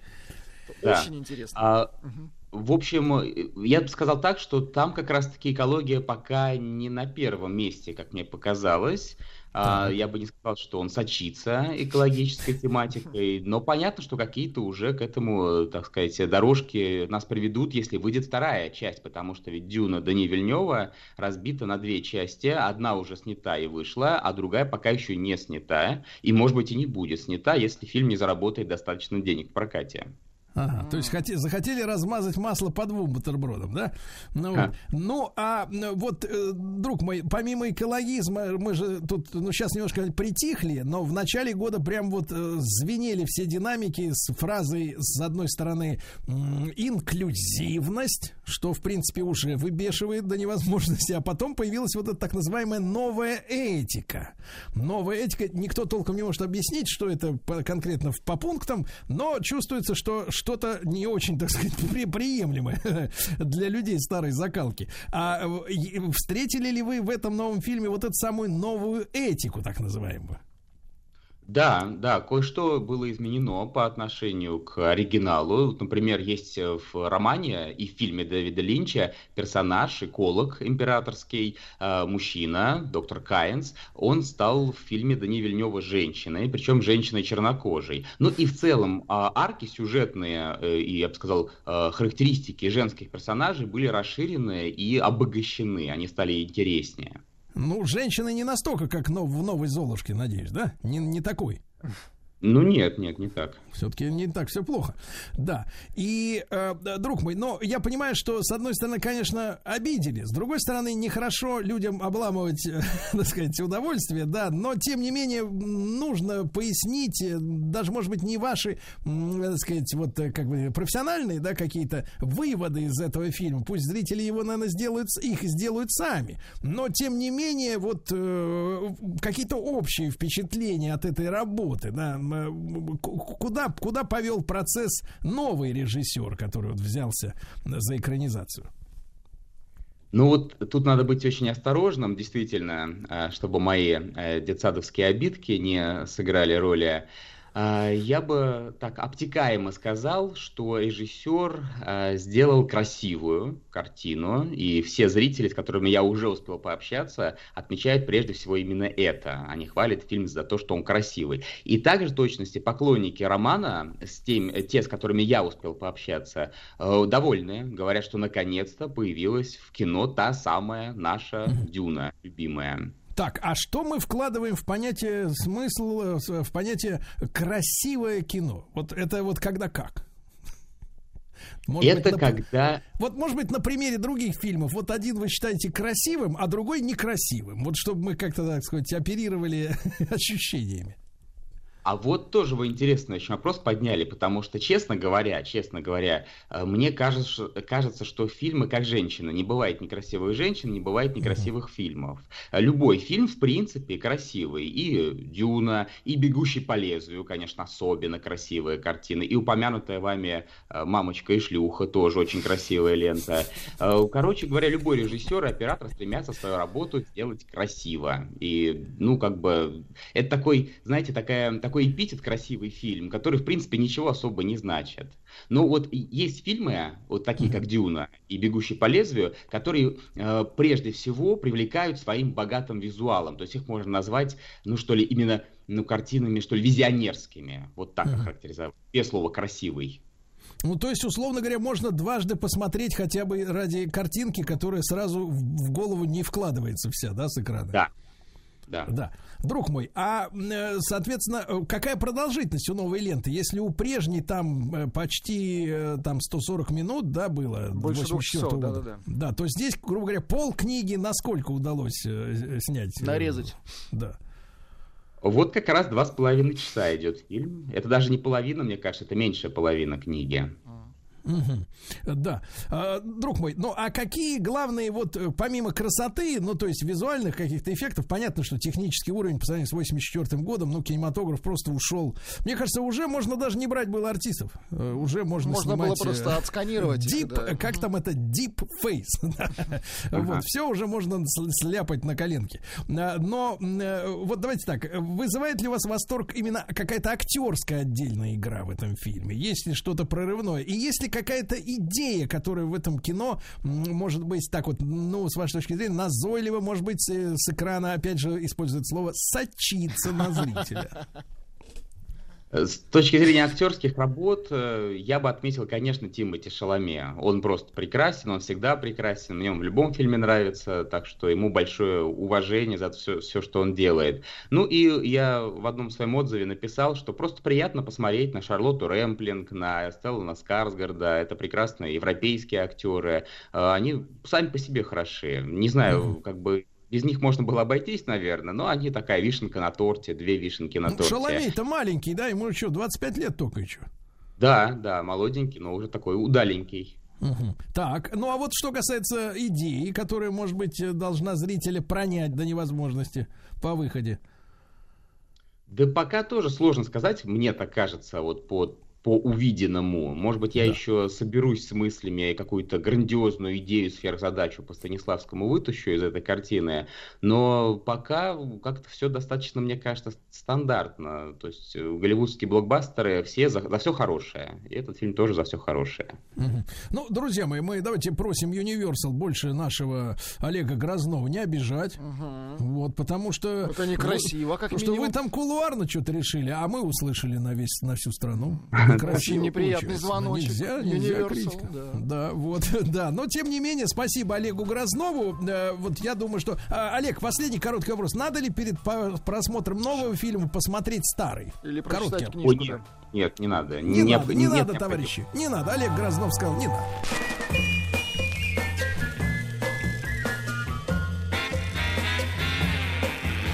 Новая музыкальная программа. Друзья мои, э, у нас сегодня э, пятница, а у вас вот И у нас. неожиданный подарок. Анна, здравствуйте. Наконец-то вы вышли на работу. Да что же Это приятно. за несправедливость какая-то Просто наши слушатели ну, четко знают, где вы хихикаете, смеетесь там или хрюкаете, а где нет. А я могу хрюкать с, с утра в понедельник, мне же не дают. Так, ну, э, дело не в этом. Девочки, не поделитесь. Значит, у нас сегодня праздник. Пришла к нам Виктория. Здравствуйте, Виктория. Да наконец-то вы мой краш, Сергей. О, о, боже, какая грязь. Послушайте, скажите, пожалуйста, во-первых, чем обязаны? Вы же э, годы, годами не ходите с утра на работу. Мальчики у меня женятся сегодня. Какие Нет, мальчики? про одного мы слышали, Алексей, да. А, а А второй еще? Дмитрий. Калугин? А он кто? В смысле, кто, В Сергей? данном Д- случае. Дмитрий — это ваш краш, Сергей. Нет, кто сломал Калугина? Ну как кто? Девушка. Вы не Погодите, поверите. погодите. Что, сегодня две свадьбы? Да, да, да, да, да, да? В одном ЗАГСе? Э, Нет, Сергей, сейчас должна такая традиционная шутка от вас последовать. Они что, друг с другом, но нет. Нет, ну это, не, так сказать, хорошо, и слава богу. А, до Не всем везет, вы должны были сказать. Калугин наверняка в поезде, да, опять будет, так сказать, э, праздновать. Ну, это как понимаю. придется. То есть э, Калугин второй раз в жизни женится, правильно Ну, да. А ну, Алешенька наш первый. Да. Прекрасно. Из-за вас, Сергей, это вы кадры куете, на котором женятся мои коллеги. А, испытанные мной кадры, да, годятся и для этого, да, я согласен. А, Виктория, ну мы хотим послушать от вас тогда музыкальное какое-то сопровождение вот этой прекрасной новости о Калугине Приз и. Алешеньке. Но вряд ли им будет хорошо жениться под эту музыку. Ну, а сегодня утром меня Неужели это как бы Рон, да взбодрит. неужели Да, ваша да любовь всей жизни? Сергей, вы не можете мне коня своего. эту маленькую Это шалость мои меня. 17. Это я еще не родился тогда, это было до меня. Да, это Я не песня. Саши. Ну, я не очень представляю, зовут ли его Саша, но Royal Blood на волнах маяка это какая-то новая, э, новая композиция 21 года. Облеон, да, по-моему, она так а, называется. Но это такие британцы. А, Мне показалось любопытным, что она состоит из бас-гитариста и вокалиста. И они так организовались, а на второй день у них уже концерт был. Но такая музыка мне такая нравится, моя страна нравится, поэтому Сергей и Анна вам тоже должно понравиться. Да, Ну, безусловно. короче, рок.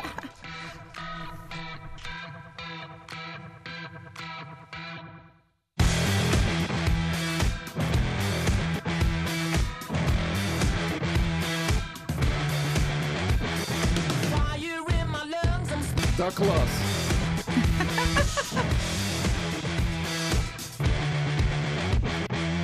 Слушай, ну плотненькие такие. Елки зеленые, я всегда демоницу в Колосовой угадывал безошибочно. Вы напугали папашу. Владик даже головой так Не, дергал. слушай, Я, Ну, можно сказать, Колосовой посвящал серенады, а она бешеная, А она понимаешь? бестия. Очень Вот именно. Жаль. Энергично. Жаль. Так, ну что, давайте тогда э, прослоим немножко, Владик. Вы Женский мной бунт. Да не, ну давайте Анюту послушаем. Ну что сразу от двух меня? подряд женщин? Ну давайте. Давайте хорошо. от вас. Трек, трек от Владика, хорошо. А, вы, наверное, помните, была такая группа давным-давно э, Smash Mouth. Для тех, кто... Для... Мы знаем Smash. знаем, Да, Mouth не давайте я знаем. вспомню. Вот такая. Да. Помните, Было она дело. затерта Так. до дыр отвратительно. Вот, она в 2006 распалась благополучно. Вот, и я наткнулся на сольник э, главного автора и вокалиста вот этой вот группы. Вот этой Так. вот. И, ш- и я вам скажу так, шикарный сольник, послушайте. Как всегда. Послушайте, а потом уже начинаете.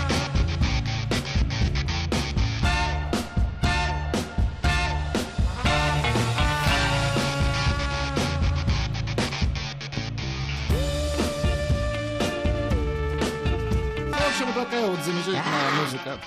Да класс. Ну, конечно, не настолько бодренько, как у Колосовой нашей, э, Бесовской. Вы меня полюбили?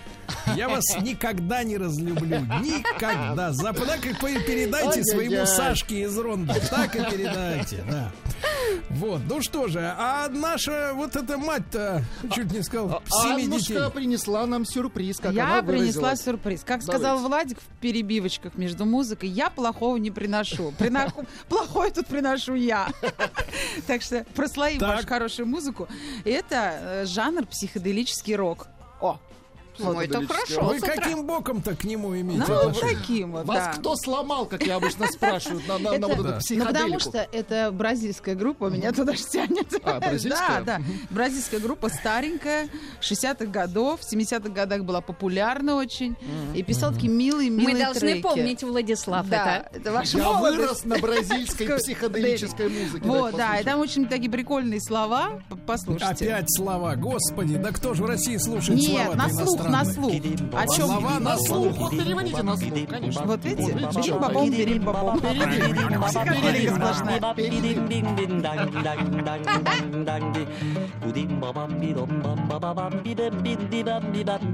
O samba da minha terra deixa a gente mole. Quando se canta, todo mundo bole. Quando se canta, todo mundo bole. Quando se canta, todo mundo bole. O samba da minha terra. Сергей, я вас представляю с бокалом просека. Ну, Где-нибудь да? в бане. А давайте так, низко берете, с бутылкой. С бокалом. Слушайте, ну Слушайте, ну, э. Ну нет, от Аннушки, которая постоянно что-то подобное притаскивает, я понимаю, что главная цель у человека в жизни не работать. А работать приходится, а работать приходится. Да. Ну что Ну, ж, я слушайте, а я на фоне всех вас троих буду Ну-ка. выглядеть просто замшелым каким-то пеньком.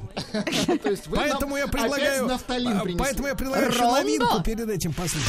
Так, ну ну что же, э, пока я не придушил всех нафталином жестким, да, Владик, вы мне намекали, что обнаружили э, что-то новенькое, Да, да. есть новинка на отечественном музыкальном, так сказать, рынке. Да. А, Во-первых, э, предисловие. В этом году у нашей любимой всеми Земфиры вышли аж три релиза. То есть у нее вышел альбом и два сингла. И буквально месяц назад у нее вышел сингл, забыл, по-моему, он называется «Хо-хо» или что-то типа того. Там Так. несколько песен. Вот. А два дня назад на трек из этого сингла Би-2, нами любимая, сделала кавер. Уже, Видимо, на да. Мы еще, ну, мы еще не вкусили да. мы еще даже а они уже... оригинальную не послушали. Они Они, уже кавер. Ну давайте послушаем. Давай. Видимо, настолько... Паразитирует на ней. Самое лето Но никуда Смыться нельзя Что-то творится опять Мы тут нашли оригинал по-быстренькому. Да, я, друзья мои, посчитал, что, в принципе, лучше мы с вами уделим внимание рок-музыке, а мою попсу оставим на следующую неделю. А Хорошо. раз уж, раз уж вот мы познакомились сначала, то есть пошли задом наперед, Ну, сначала просто с, ка- это- с кавера, это- да? Трек два дня назад, то есть это свежак Да. только. Мгм. Да, а вот э, из чего это было сделано? Давайте, Давайте. послушаем. Исходник. В городе плюс 25, самое лето, но никуда смыться нельзя. Да. Владик, хочу спросить тебя, Викторию, Анну Так. и всех остальных. Какой трек вам больше нравится? Оригинальный или трек «Паразит»? А ну-ка скажите. Оригинальный. Конечно, оригинальный. Я вообще не люблю паразитов. Нам есть, нравится, по-. Сергей, трек, который не прозвучал Я- от вас. Слушайте, а вам, к вам подкат. А. Вы мой краш. Нет, ну если Зовите меня, зовите меня, вы же все-таки советский человек. Зовите меня Крош. Точно! Александр Стилавин, точно, Сашенька. Зовите меня тогда в честь этого дела Александр Борисович. Да. Ну что, девчонки, огромное спасибо. Владик, еще раз назови э, имена тех команд, которые они притащили. Э, Значит, э, у Виктории королевская кровь команда. У Аннушка, это непроизносимо. Почему Как это? Давай. Новос Баянос. А, вот, Это меняет дело. Ну Новос. Баянос. И Грег Кэм, это вокалист Smash Mouth.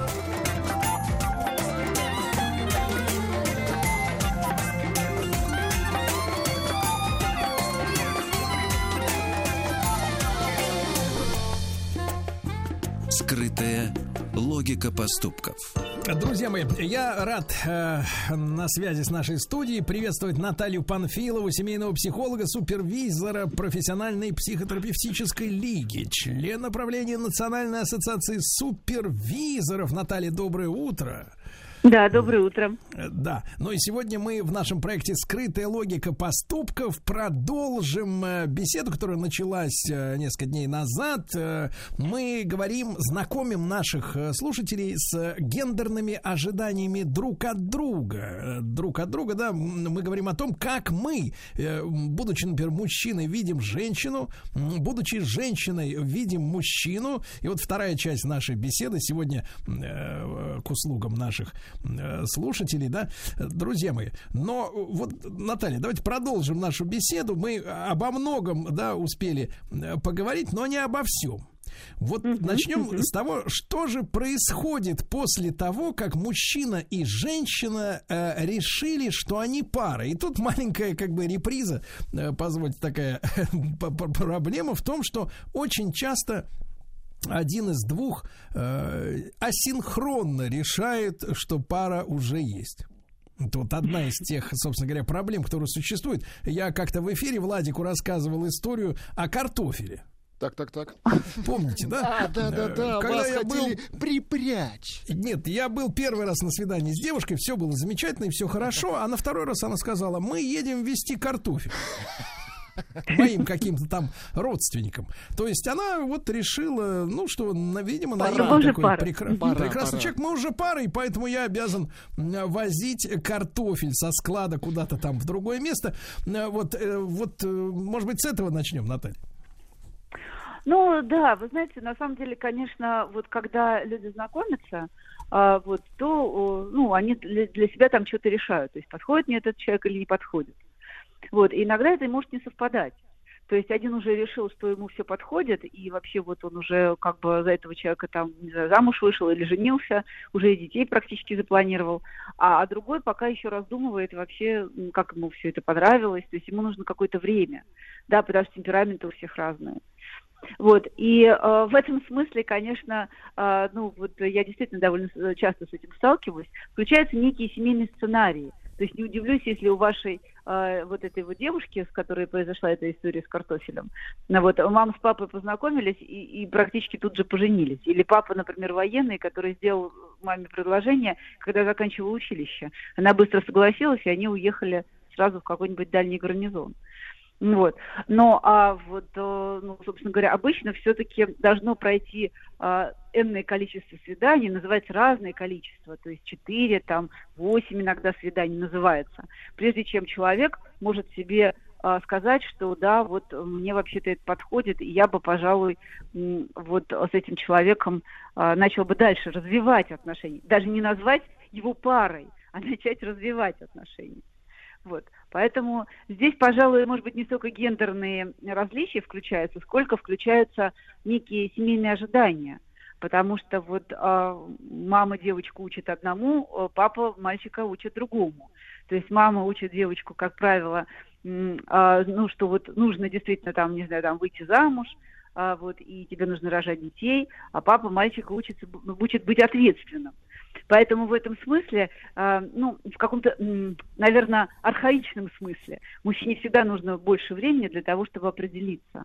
Потому что брать на себя вот ответственность – это всегда сложная задача. Вот, а девушка, она вот как такая ну, принцесса на горошине, да, вот сидит и рассматривает предложения, которые поступают от мужчин. Вот, но иногда Входя, входящие, возникает- входящие оценивает, да, звонки? Да, да, да. Вот. А иногда тут тоже возникают какие-то, в общем, странности, потому что, вот, например, какое-то, да, входящее предложение ей показалось а, таким интересным, что она уже прям сразу начинает простраивать долгосрочные планы. Ну Вот, а мужчина на самом деле ее просто на свидание пригласил. Ну или в компанию друзей, где он хочет по- похвастаться красивой женщиной или красивой девушкой. Вот, но не более того. Да. А, Наталья, э, вот, к сожалению, к огромному, да, у нас не только разные представления у мужчин и женщин об э, друг о друге, да, но и что ужасно, мне кажется, одна из самых вот диверсионных вещей, которые происходят, это разные словари. Мы, э, и это п- пр- проду- пр- пр- продолжается вот от года в год на этих всех тренингах, там коучи, они, вот те, которые работают с женщинами, используют слова, которые мужчинам, к сожалению, вот они бессмысленны, понимаете, они вот эти слова звучат, а что они означают в конкретике, это непонятно, что в мужском словаре этих слов нет, мы не оперируем этими понятиями. Вот вы тоже сейчас употребили слово «развиваются отношения». Я много раз эту тему затрагивал. Значит, э, пошло, если, то это все сводится к, если в семейной жизни, а женщины, я так понял, имеют в виду следующее, что мужик больше и больше зарабатывает. С каждым Ну. годом он все больше и больше зарабатывает. То есть это такой примитивный, пошлый, омерзительный, но понятный хотя бы, так сказать, вот э, как бы схема, да, понятная. А вот если мы говорим, вот женщины этими словами оперируют, то есть они вместо действия начинают размышлять о каких-то вещах, которые, в принципе, для мужчины, ну, они естественны. Ну, что значит, вот вы познакомились с девушкой, да, условно говоря, э, первое там, первое свидание прошло, вам хочется обоим увидеться вместе, увидеться еще раз вдвоем, да, там через день или когда возможность выпадет э, у вас в обоих ваших графиках жизни. Ну что значит, что женщина хочет понимать под этим словом развитие отношений? Рас- Откройте нам тайну, Наташа. А, ну, во-первых, Что это за начнем- муть? Вот давайте начнем с самого главного, да, что когда мужчина увидел а, девушку, он а, ей очаровался, а, вот он, он как фотоаппарат, да, вот он это сфотографировал, и он это хочет, этот снимок хранить всю жизнь в неизменном виде. Вот. А женщина, вот когда она говорит а, развиваются, это означает, что, в общем, а, как бы э, женщина такой реформатор в душе, да. Вот ей хочется все время что-то изменять, улучшать, э, вот, и, ну, в каком-то смысле делать под себя. Вот, поэтому, когда мужчина жен- женится или вообще вот думает о том, что я бы с этой девушкой прожил всю жизнь, он имеет в виду вот с этой конкретной девушкой в этот конкретный момент. Что вот она никогда не будет меняться, она будет все время такой. И тогда он с ней проживет всю жизнь.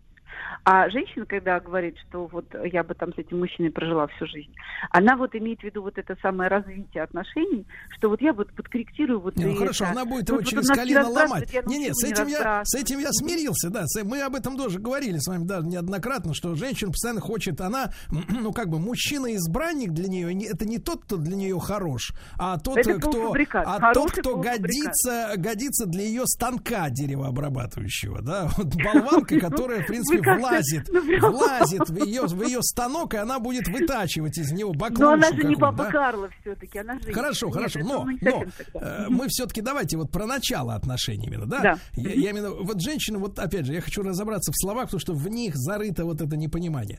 Вот если люди только друг друга встретили, да, вот она же говорит, у нас там развиваются отношения. Ну, он еще не муж ее, у нее нет никаких прав его рихтовать, изменять и как у него там от нее что-то требовать. Что она вкладывает в это слово? Вот вы ответьте, э, в течение романа, вот этого первого месяца, двух месяцев, трех месяцев, сколько там люди, так сказать, очарованы вот этой еще. сказать, Ну, вот смотрите, опять-таки, как я говорю, что мужчина, вот э, он э, как фотоаппарат, да, сфотографировал и хочет, чтобы это было неизменным. То есть вот на этом этапе вот развития отношений, э, ну, его как бы, вот вообще сама вот эта формулировка, она действительно ему непонятна, потому что он не знает, зачем это развивать. Э, вот он в каком-то смысле мыслит, мыслит э, скачкообразно. Да, потому Вот что, Наташа, вот маленькая её ремарка. Ремарка, потому что Да. мужчины, мужчины что говорят? Они говорят, развиваться. А что, говорит, она что, недоразвита, что ли? Если ее надо еще развивать куда-то. правильно? Ты же, ты же встречаешься уже с полноценным человеком, у него есть паспорт. ИНН, СНИЛС есть, Вот. все есть, карта банковская есть, две иногда кредитка, все есть. Что там надо Хорошо. еще развивать? Давайте посмотрим э, на отношения глазами женщины. Давайте. То есть, когда она говорит, хочу, чтобы отношения развивались, это Так. означает, что вот сейчас он мне звонит раз в неделю и приглашает в выходные провести время вместе. Так. Это, конечно, отлично, но мне хочется, чтобы он звонил каждый день, желал мне спокойной ночи.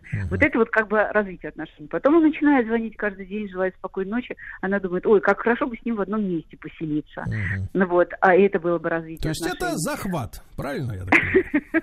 Почему захват? Развитие Вот- это Нет, все больше, больше. Вот то есть это старуха из сказки э, о рыбаке и рыбке, когда Нет, человек, человек хочет нет. постоянно больше, правильно? Ему мало. Ему мало. Ну, понимаете как, вот в этом смысле некая близость, да, она же может быть эмоциональная, физическая близость, еще там какая-то близость.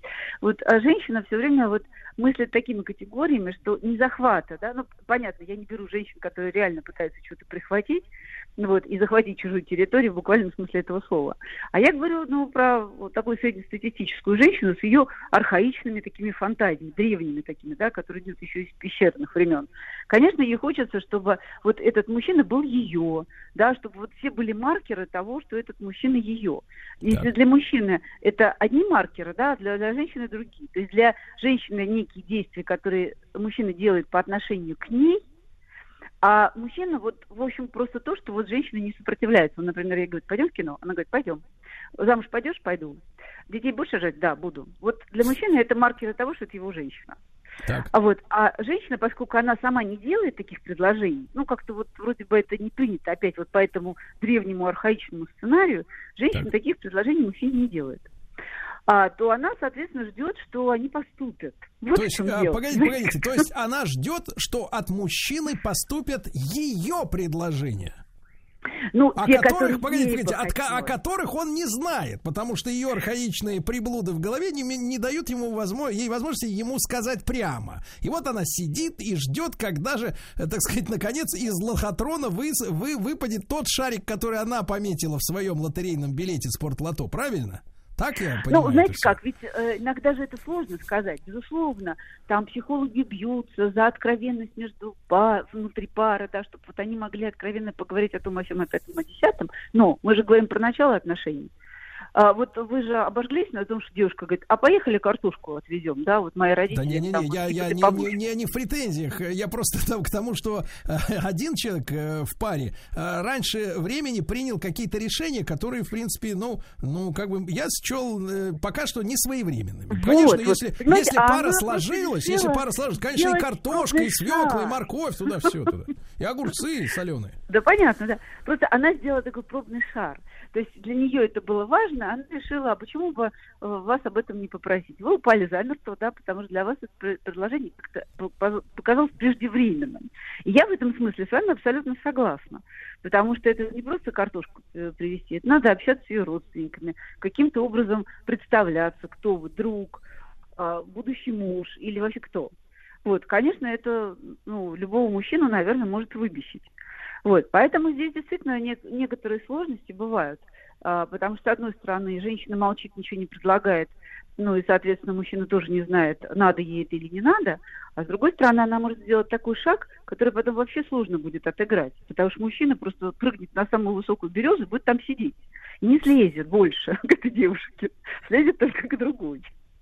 Так. Так э, какой же у нас э, путь-то для, так сказать, гармонизации той барда- бардака вот этого? Ну, понимаете как, э, конечно, очень часто пары образуются, легко образуются тогда, когда у людей э, внутри совпадают вот эти некие семейные установки, семейные сценарии. Тогда им вместе легко, приятно и так далее. Вот. А в этом смысле, ну, как это, как, как говорят, промысел Божий, да? Вот, э, то есть люди а, так вот знакомятся, и они как-то, вот, не знаю, интуитивно, что ли, чувствуют, что вот этот человек а, подходит более-менее. Но, безусловно, поскольку мужчины ведутся на красивую внешность, там длинные ноги и так далее, женщины ведутся на спецэффект, да, приехал на красивой машине, а, такой весь надушенный, хорошо одетый, тоже чего бы мне с ним не познакомиться, если он на меня так, в общем, смотрит. Вот. А потом, конечно, начинают включаться вот эти самые архаичные сценарии, вот, и бывает иногда очень сложно. А, но здесь вот, когда я со своими клиентами об этом разговариваю, да, то есть мы много говорим о том, что делайте такой шаг, который вам будет легко отыграть. Так. Вот. И я как-то заставляю так фантазировать одну То есть это по ленинским, по ленинским если- местам, что ли, шаг вперед, два шага назад? Но не совсем так. Но представьте себе, ведь мужчины тоже делают ужасные ляпы. Например, Например? мужчина познакомился с, дев- познакомился с девушкой, она ему очень понравилась. Так.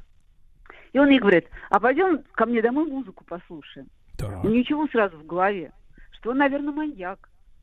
Вот, а он просто думает, в том числе и о ней иногда, да, потому что, например, э, они так хорошо проводят вечер, а вечер уже становится прохладным, она просто замерзнет, а он, а ему отпускать ее не хочется. Конечно, он думает И, об этом. конечно, Хотя вот недавно, вы, вы, наверное, слышали, э, Наталья, в криминальной сводке на прошлой неделе Да, буквально да, да. в Питере историю. Э, Девушка познакомилась в соцсетях, там ей очень понравилось его ухаживание, то есть он, он ее в гла- она его в глаза не видела. Она пришла к нему домой, почему-то она подумала, девочке 35, по-моему, вот, решила прийти сразу домой на первое свидание. А там у него, извините меня, садомазо-лаборатория. Она испугалась и зарезала его. Зарезала, понимаете? Вот чем кончилась э, история-то. Не каким-то Вот. а, шагом отыграть назад. Тут уж точно не получится Вот, вот, назад. вот, вот, вот. Поэтому я и говорю, что иногда какие-то вещи и с одной, и с другой стороны а, делаются такие, что другая сторона начинает паниковать и в ужасе убегать. И потом довольно сложно наладить какие-то контакты, потому что, а, ну, как известно, первое впечатление, оно очень яркое, и оно иногда перекрывает кислород вообще дальше к развитию отношений. Так, ну, да, я, Поэтому, я думаю, что даже если это сбежит, надо это даже и меньше из зло, зол, правильно? Лучше сбежит сейчас, чем через 10 лет сбежит. Вот. Наталья, а что касается вот присматривания друг к другу, да, про, про семейные сценарии я понял, но вот давайте проанализируем мужские и женские оценки плюсов и минусов друг друга. Вот э, под каким углом смотрят те и другие, значит, взаимно, да? Ну, смотрите, в начале, когда отношения только развиваются, то, естественно, все идут по верхам. А, то есть девушка, как правило, оценивает, а, насколько в- вот, м, мужчина может пустить ей пыль в глаза, там, как, сколько он на нее готов потратить денег и времени. Это действительно правда.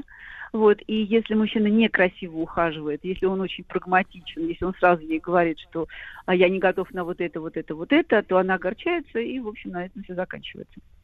А Вот. А мужчина ждет, как правило, чтобы женщина была такая легкая, приятная, чтобы ему с ней было приятно проводить время. Вот. И если женщина с самого начала говорит, я тут огурцы солю, там, не знаю, варенье варю, то, знаете, как вот одна моя клиентка сказала, что она вот э, реально была топ-менеджер и вообще такая совершенно замечательная девушка, ну, вот, а, карьерно ориентированная, но при этом воспитанная родителями вполне себе традиционно, а, то есть ее там привлекали к варенью варений, там, к солению огурцов Очень и так хорошо. далее. И она решила с самого начала все это вывалить своему молодому человеку, с которым она познакомилась, что, видимо, вот он должен это как-то оценить. А он в ужасе на нее смотрит и говорит, а у тебя высшего образования нет, что ли? То Вот, есть она а, вся, такая, вся такая в Шанели, да, пришла и такая говорит, а я сегодня закатываю перцы.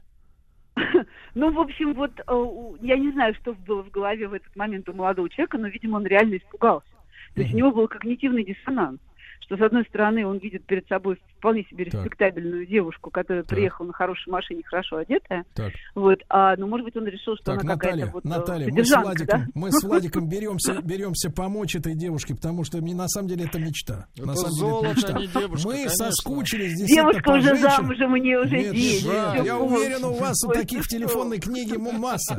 Мы мечтаем, действительно, ведь на самом деле это у- попался и какой-то упырь, какой-то упырь, недоумок, да, извращенец, да, потому что на самом деле мы мечтаем, чтобы женщина блистала, а на кухне стояла за закатывающим вот этим этим станком и наяривала туда тушеночку, копчености. Знаете, на самом деле это женщина мечты. И я не знаю, как вы ей помогли, этой э, даме, но, в принципе, э, я считаю, что у таких женщин э, вот все карты на руках и под руками.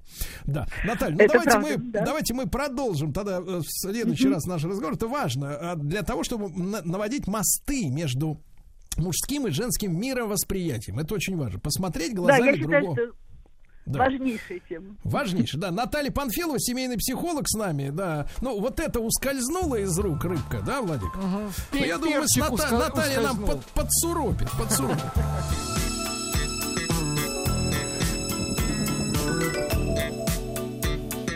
Сергей Стилавин и его друзья. Пятница. На лайте. Друзья мои, ну и сегодня рад представить вам разговор вот на какую тему. И мне кажется, для многих он окажется неожиданным.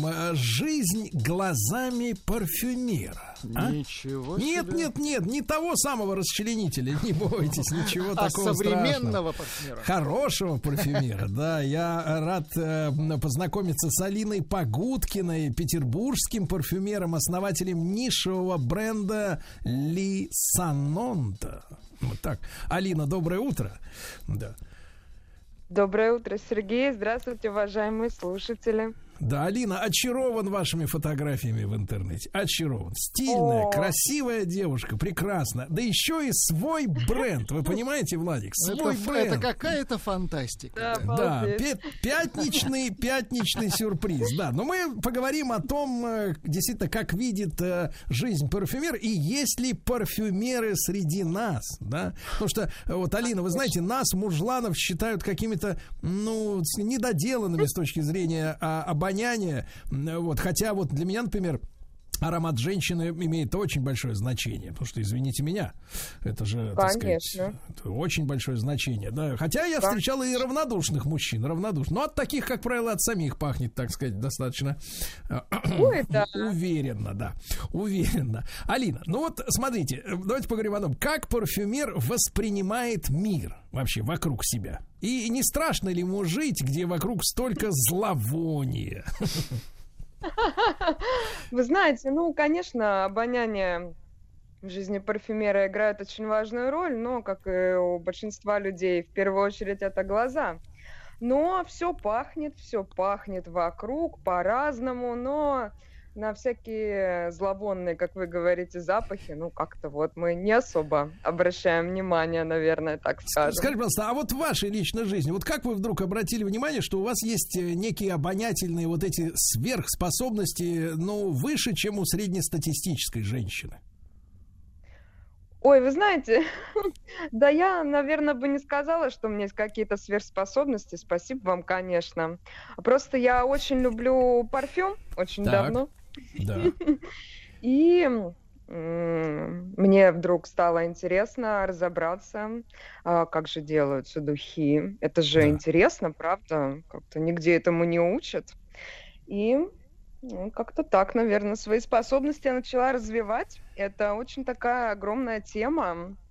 И это круто, это круто. Да, мы сейчас Очень поговорим да, о, кру- о крутоте. Вы знаете, ведь э, меня очень впечатляет сегодняшний, ну, скажем так, состоявшийся в последние, наверное, 30 лет как раз э, прогресс, хотя вы, может быть, назовете это и не прогрессом, но очень сильная динамика в изменении самой, как бы, стандартов каких-то запахов и ароматов.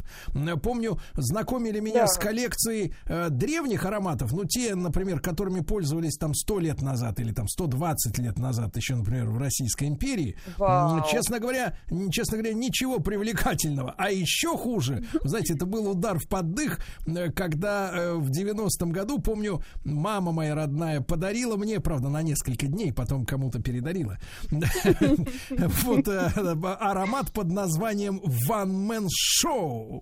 Э, То есть э, Ух очень, ты! очень, очень модный в 80-е годы аромат, серая упа- упаковка, да. Но слушайте, э, после моих рассказов в эфире мои друзья как-то сделали мне подарок. Оказывается, до сих пор где-то, наверное, в Польше еще разливают его. И я просто от ужаса обезумел. Какой смрад ужасный, какой мерзкий. э, Ой-ой-ой. Мужланский и какой-то, не знаю, какой-то тракторный какой-то запах абсолютно. А сейчас же, э, сейчас же даже появились бренды, да, которые, ну, прям себя позиционируют как, э, ну, скажем так, э, универсальные, да. То есть, э, ну, Да, например, Джо, Джо Малон, например, вообще не делает каких-то особенных отдельных линеек для мужчин, для женщин. Там 100 ароматов каких-то, выбирай и иди отсюда и проваливай, да. Вот. Всё вот так. это, это динамика. Вот, э, на- Алина, ку- куда мы двигаемся? Движемся в плане ароматов? Почему вот это такое умягчение происходит мужских запахов? И это какой-то вот такой тренд, это заговор? Да ну нет, конечно, к счастью, не заговор, просто а, парфюмерная индустрия развивается уже а, около ста лет, и все, создавались, создавались разные компоненты. Сначала они были такие, на то, на свое время, когда их делали, такие жестковатые, от натуральных компонентов переходили к синтетическим. И вот постепенно все это развивалось, развивалось, создавались новые парфюмерные молекулы, и э, химики каждый день создают разные ароматические молекулы и вводятся а, в производство уже духов и разных отдушек, бытовой химии, косметики. Ну а вот куда мы движемся, вы знаете, сложно сказать вот конкретно по молекулам, но мне кажется, вот по тенденции все-таки заметно, что э, смягчается граница между мужскими и женскими ароматами. Может быть, вы тоже это замечаете сейчас. Вот вы привели в пример э, Джо Малон. Они же все делают для мужчин и женщин ароматы. Унисекс, да. да?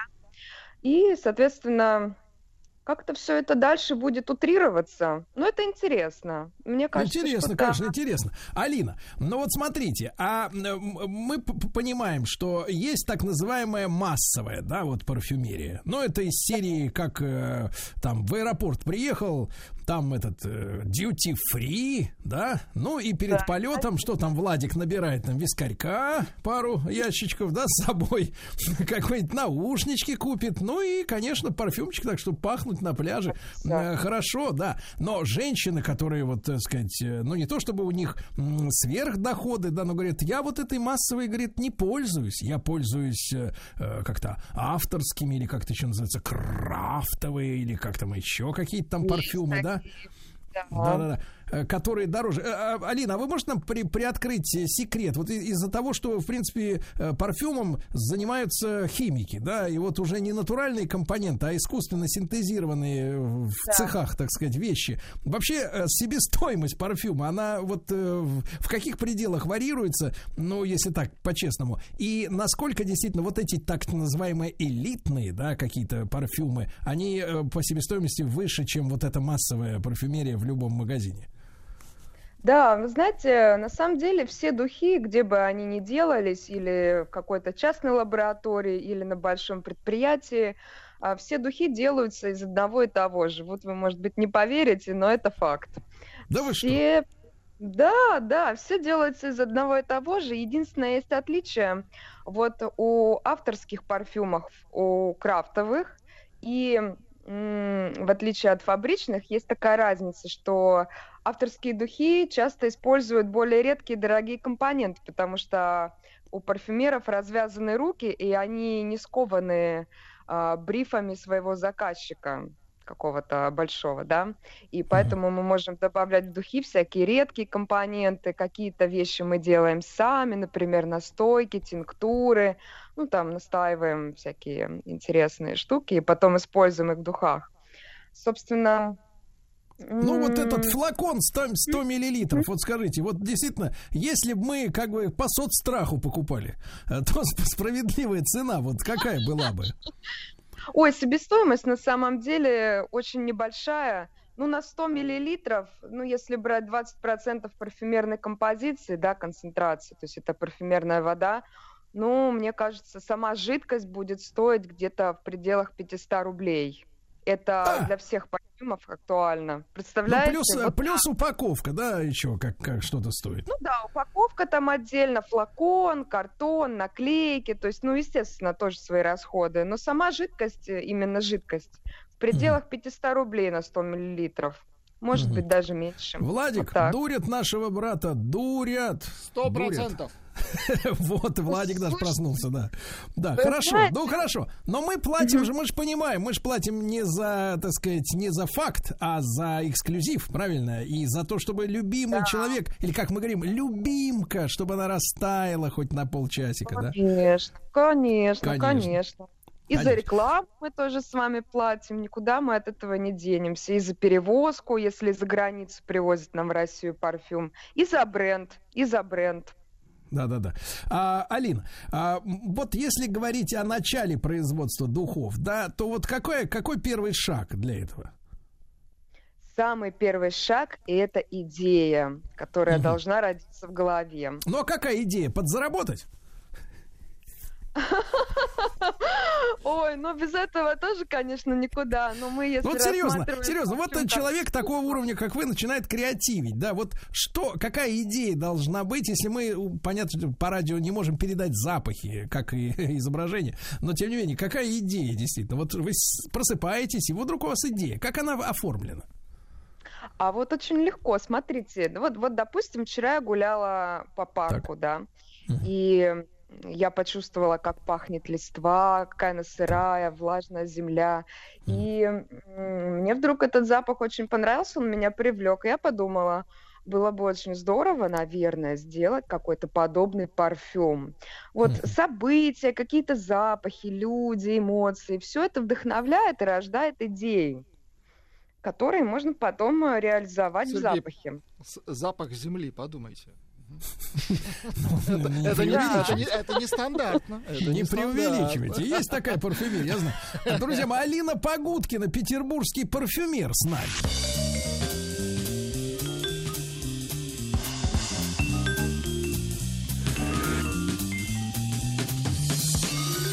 Сергей Стилавин и его друзья. Пятница на лайте. Друзья мои, так, э, жизнь глазами парфюмера. Вот вы люди как люди, а мы с Алиной парфюмеры. Называйте нас так сегодняшнего дня.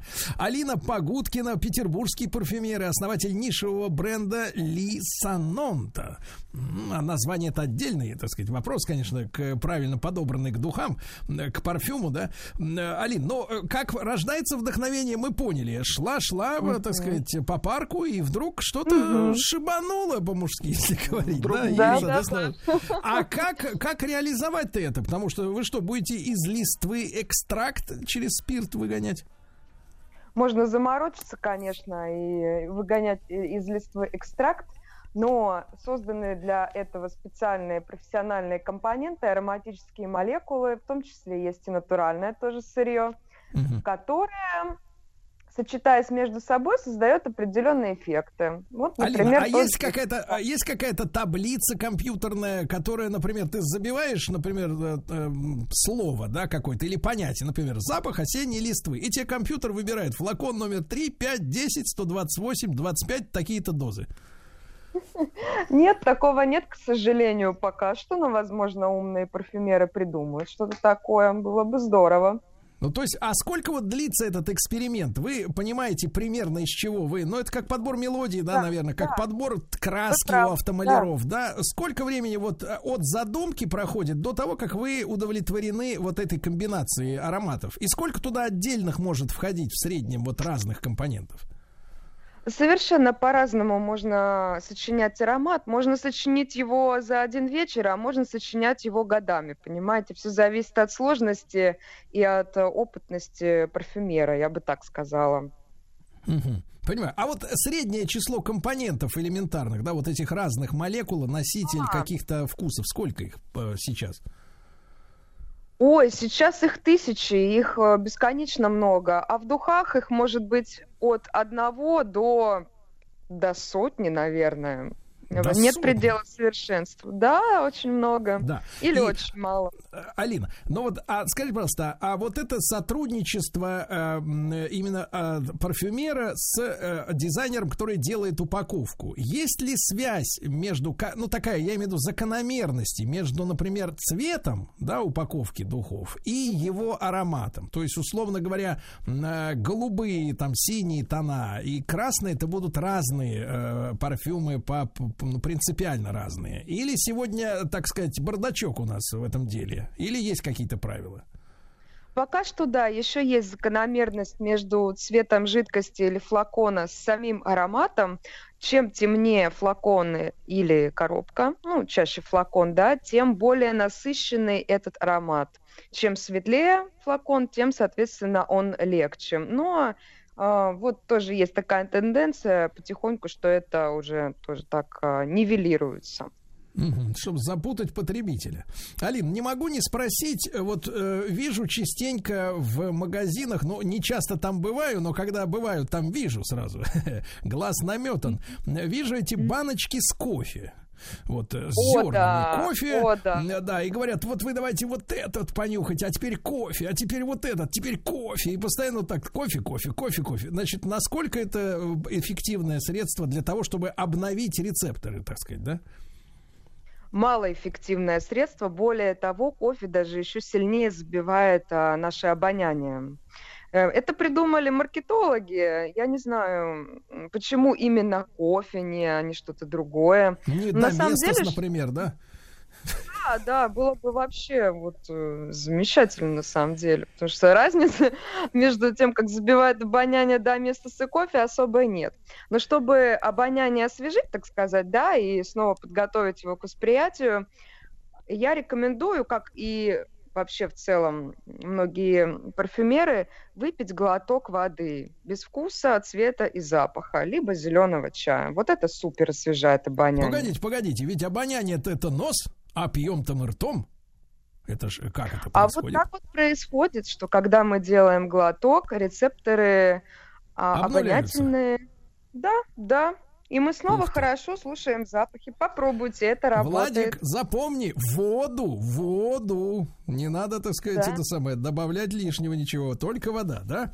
Ну и, Только э. Алина, вопрос такой. Э, вот вы стали парфюмером, да, э, у вас есть свой нишевый бренд. А э, может ли э, обычный человек э, попробовать себя в этой области, либо э, вот как и в случае с вином, да, сомелье, это какой-то обладатель, ну, невероятных, э, невероятной чувствительности рецепторов э, в вине сосочков, у вас, не знаю, как это называется, пазух, наверное, носных.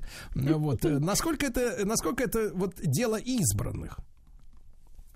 Я думаю, что совершенно любой человек может стать парфюмером при ам, нужных, при обладании нужными знаниями. Нужно научиться э, разбираться в компонентах, как составлять духи, изучить технологию, да, от какого-то первого лица или на курсах, или у частного другого парфюмера. Этому всему можно научиться. Ну и, конечно же, важна а, личная заинтересованность человека в этом во всем деле, потому что дело такое у нас. Понимаю, понимаю. Алин, Алина, вопрос. А насколько надо тщательно беречь, беречься от простуд и, в частности, нос? Да, потому что когда в кино показывают парфюмеров, ну, они чуть, чуть ли не с замотанными носами пластырями бегают, да, и всего боятся. Конечно, нужно беречь свой нос э, любому человеку, безусловно, безусловно, особенно в Петербурге. Да-да-да, я понимаю. Но э, вы замечаете, что вот эта борьба за нос, она действительно э, у вас получается эффективной? Или болеете, как и все, два раза в год? Ой, как и все, конечно, конечно, стабильно два раза в год, Ну, никуда от этого не денешься. Да, да, да. Хорошо. Значит, спасибо вам большое, Алина. Э, Я напомню, друзья мои, что с нами на связи, на прямой связи с Петербургом. Кстати, какая сегодня погода в Питере, Алина?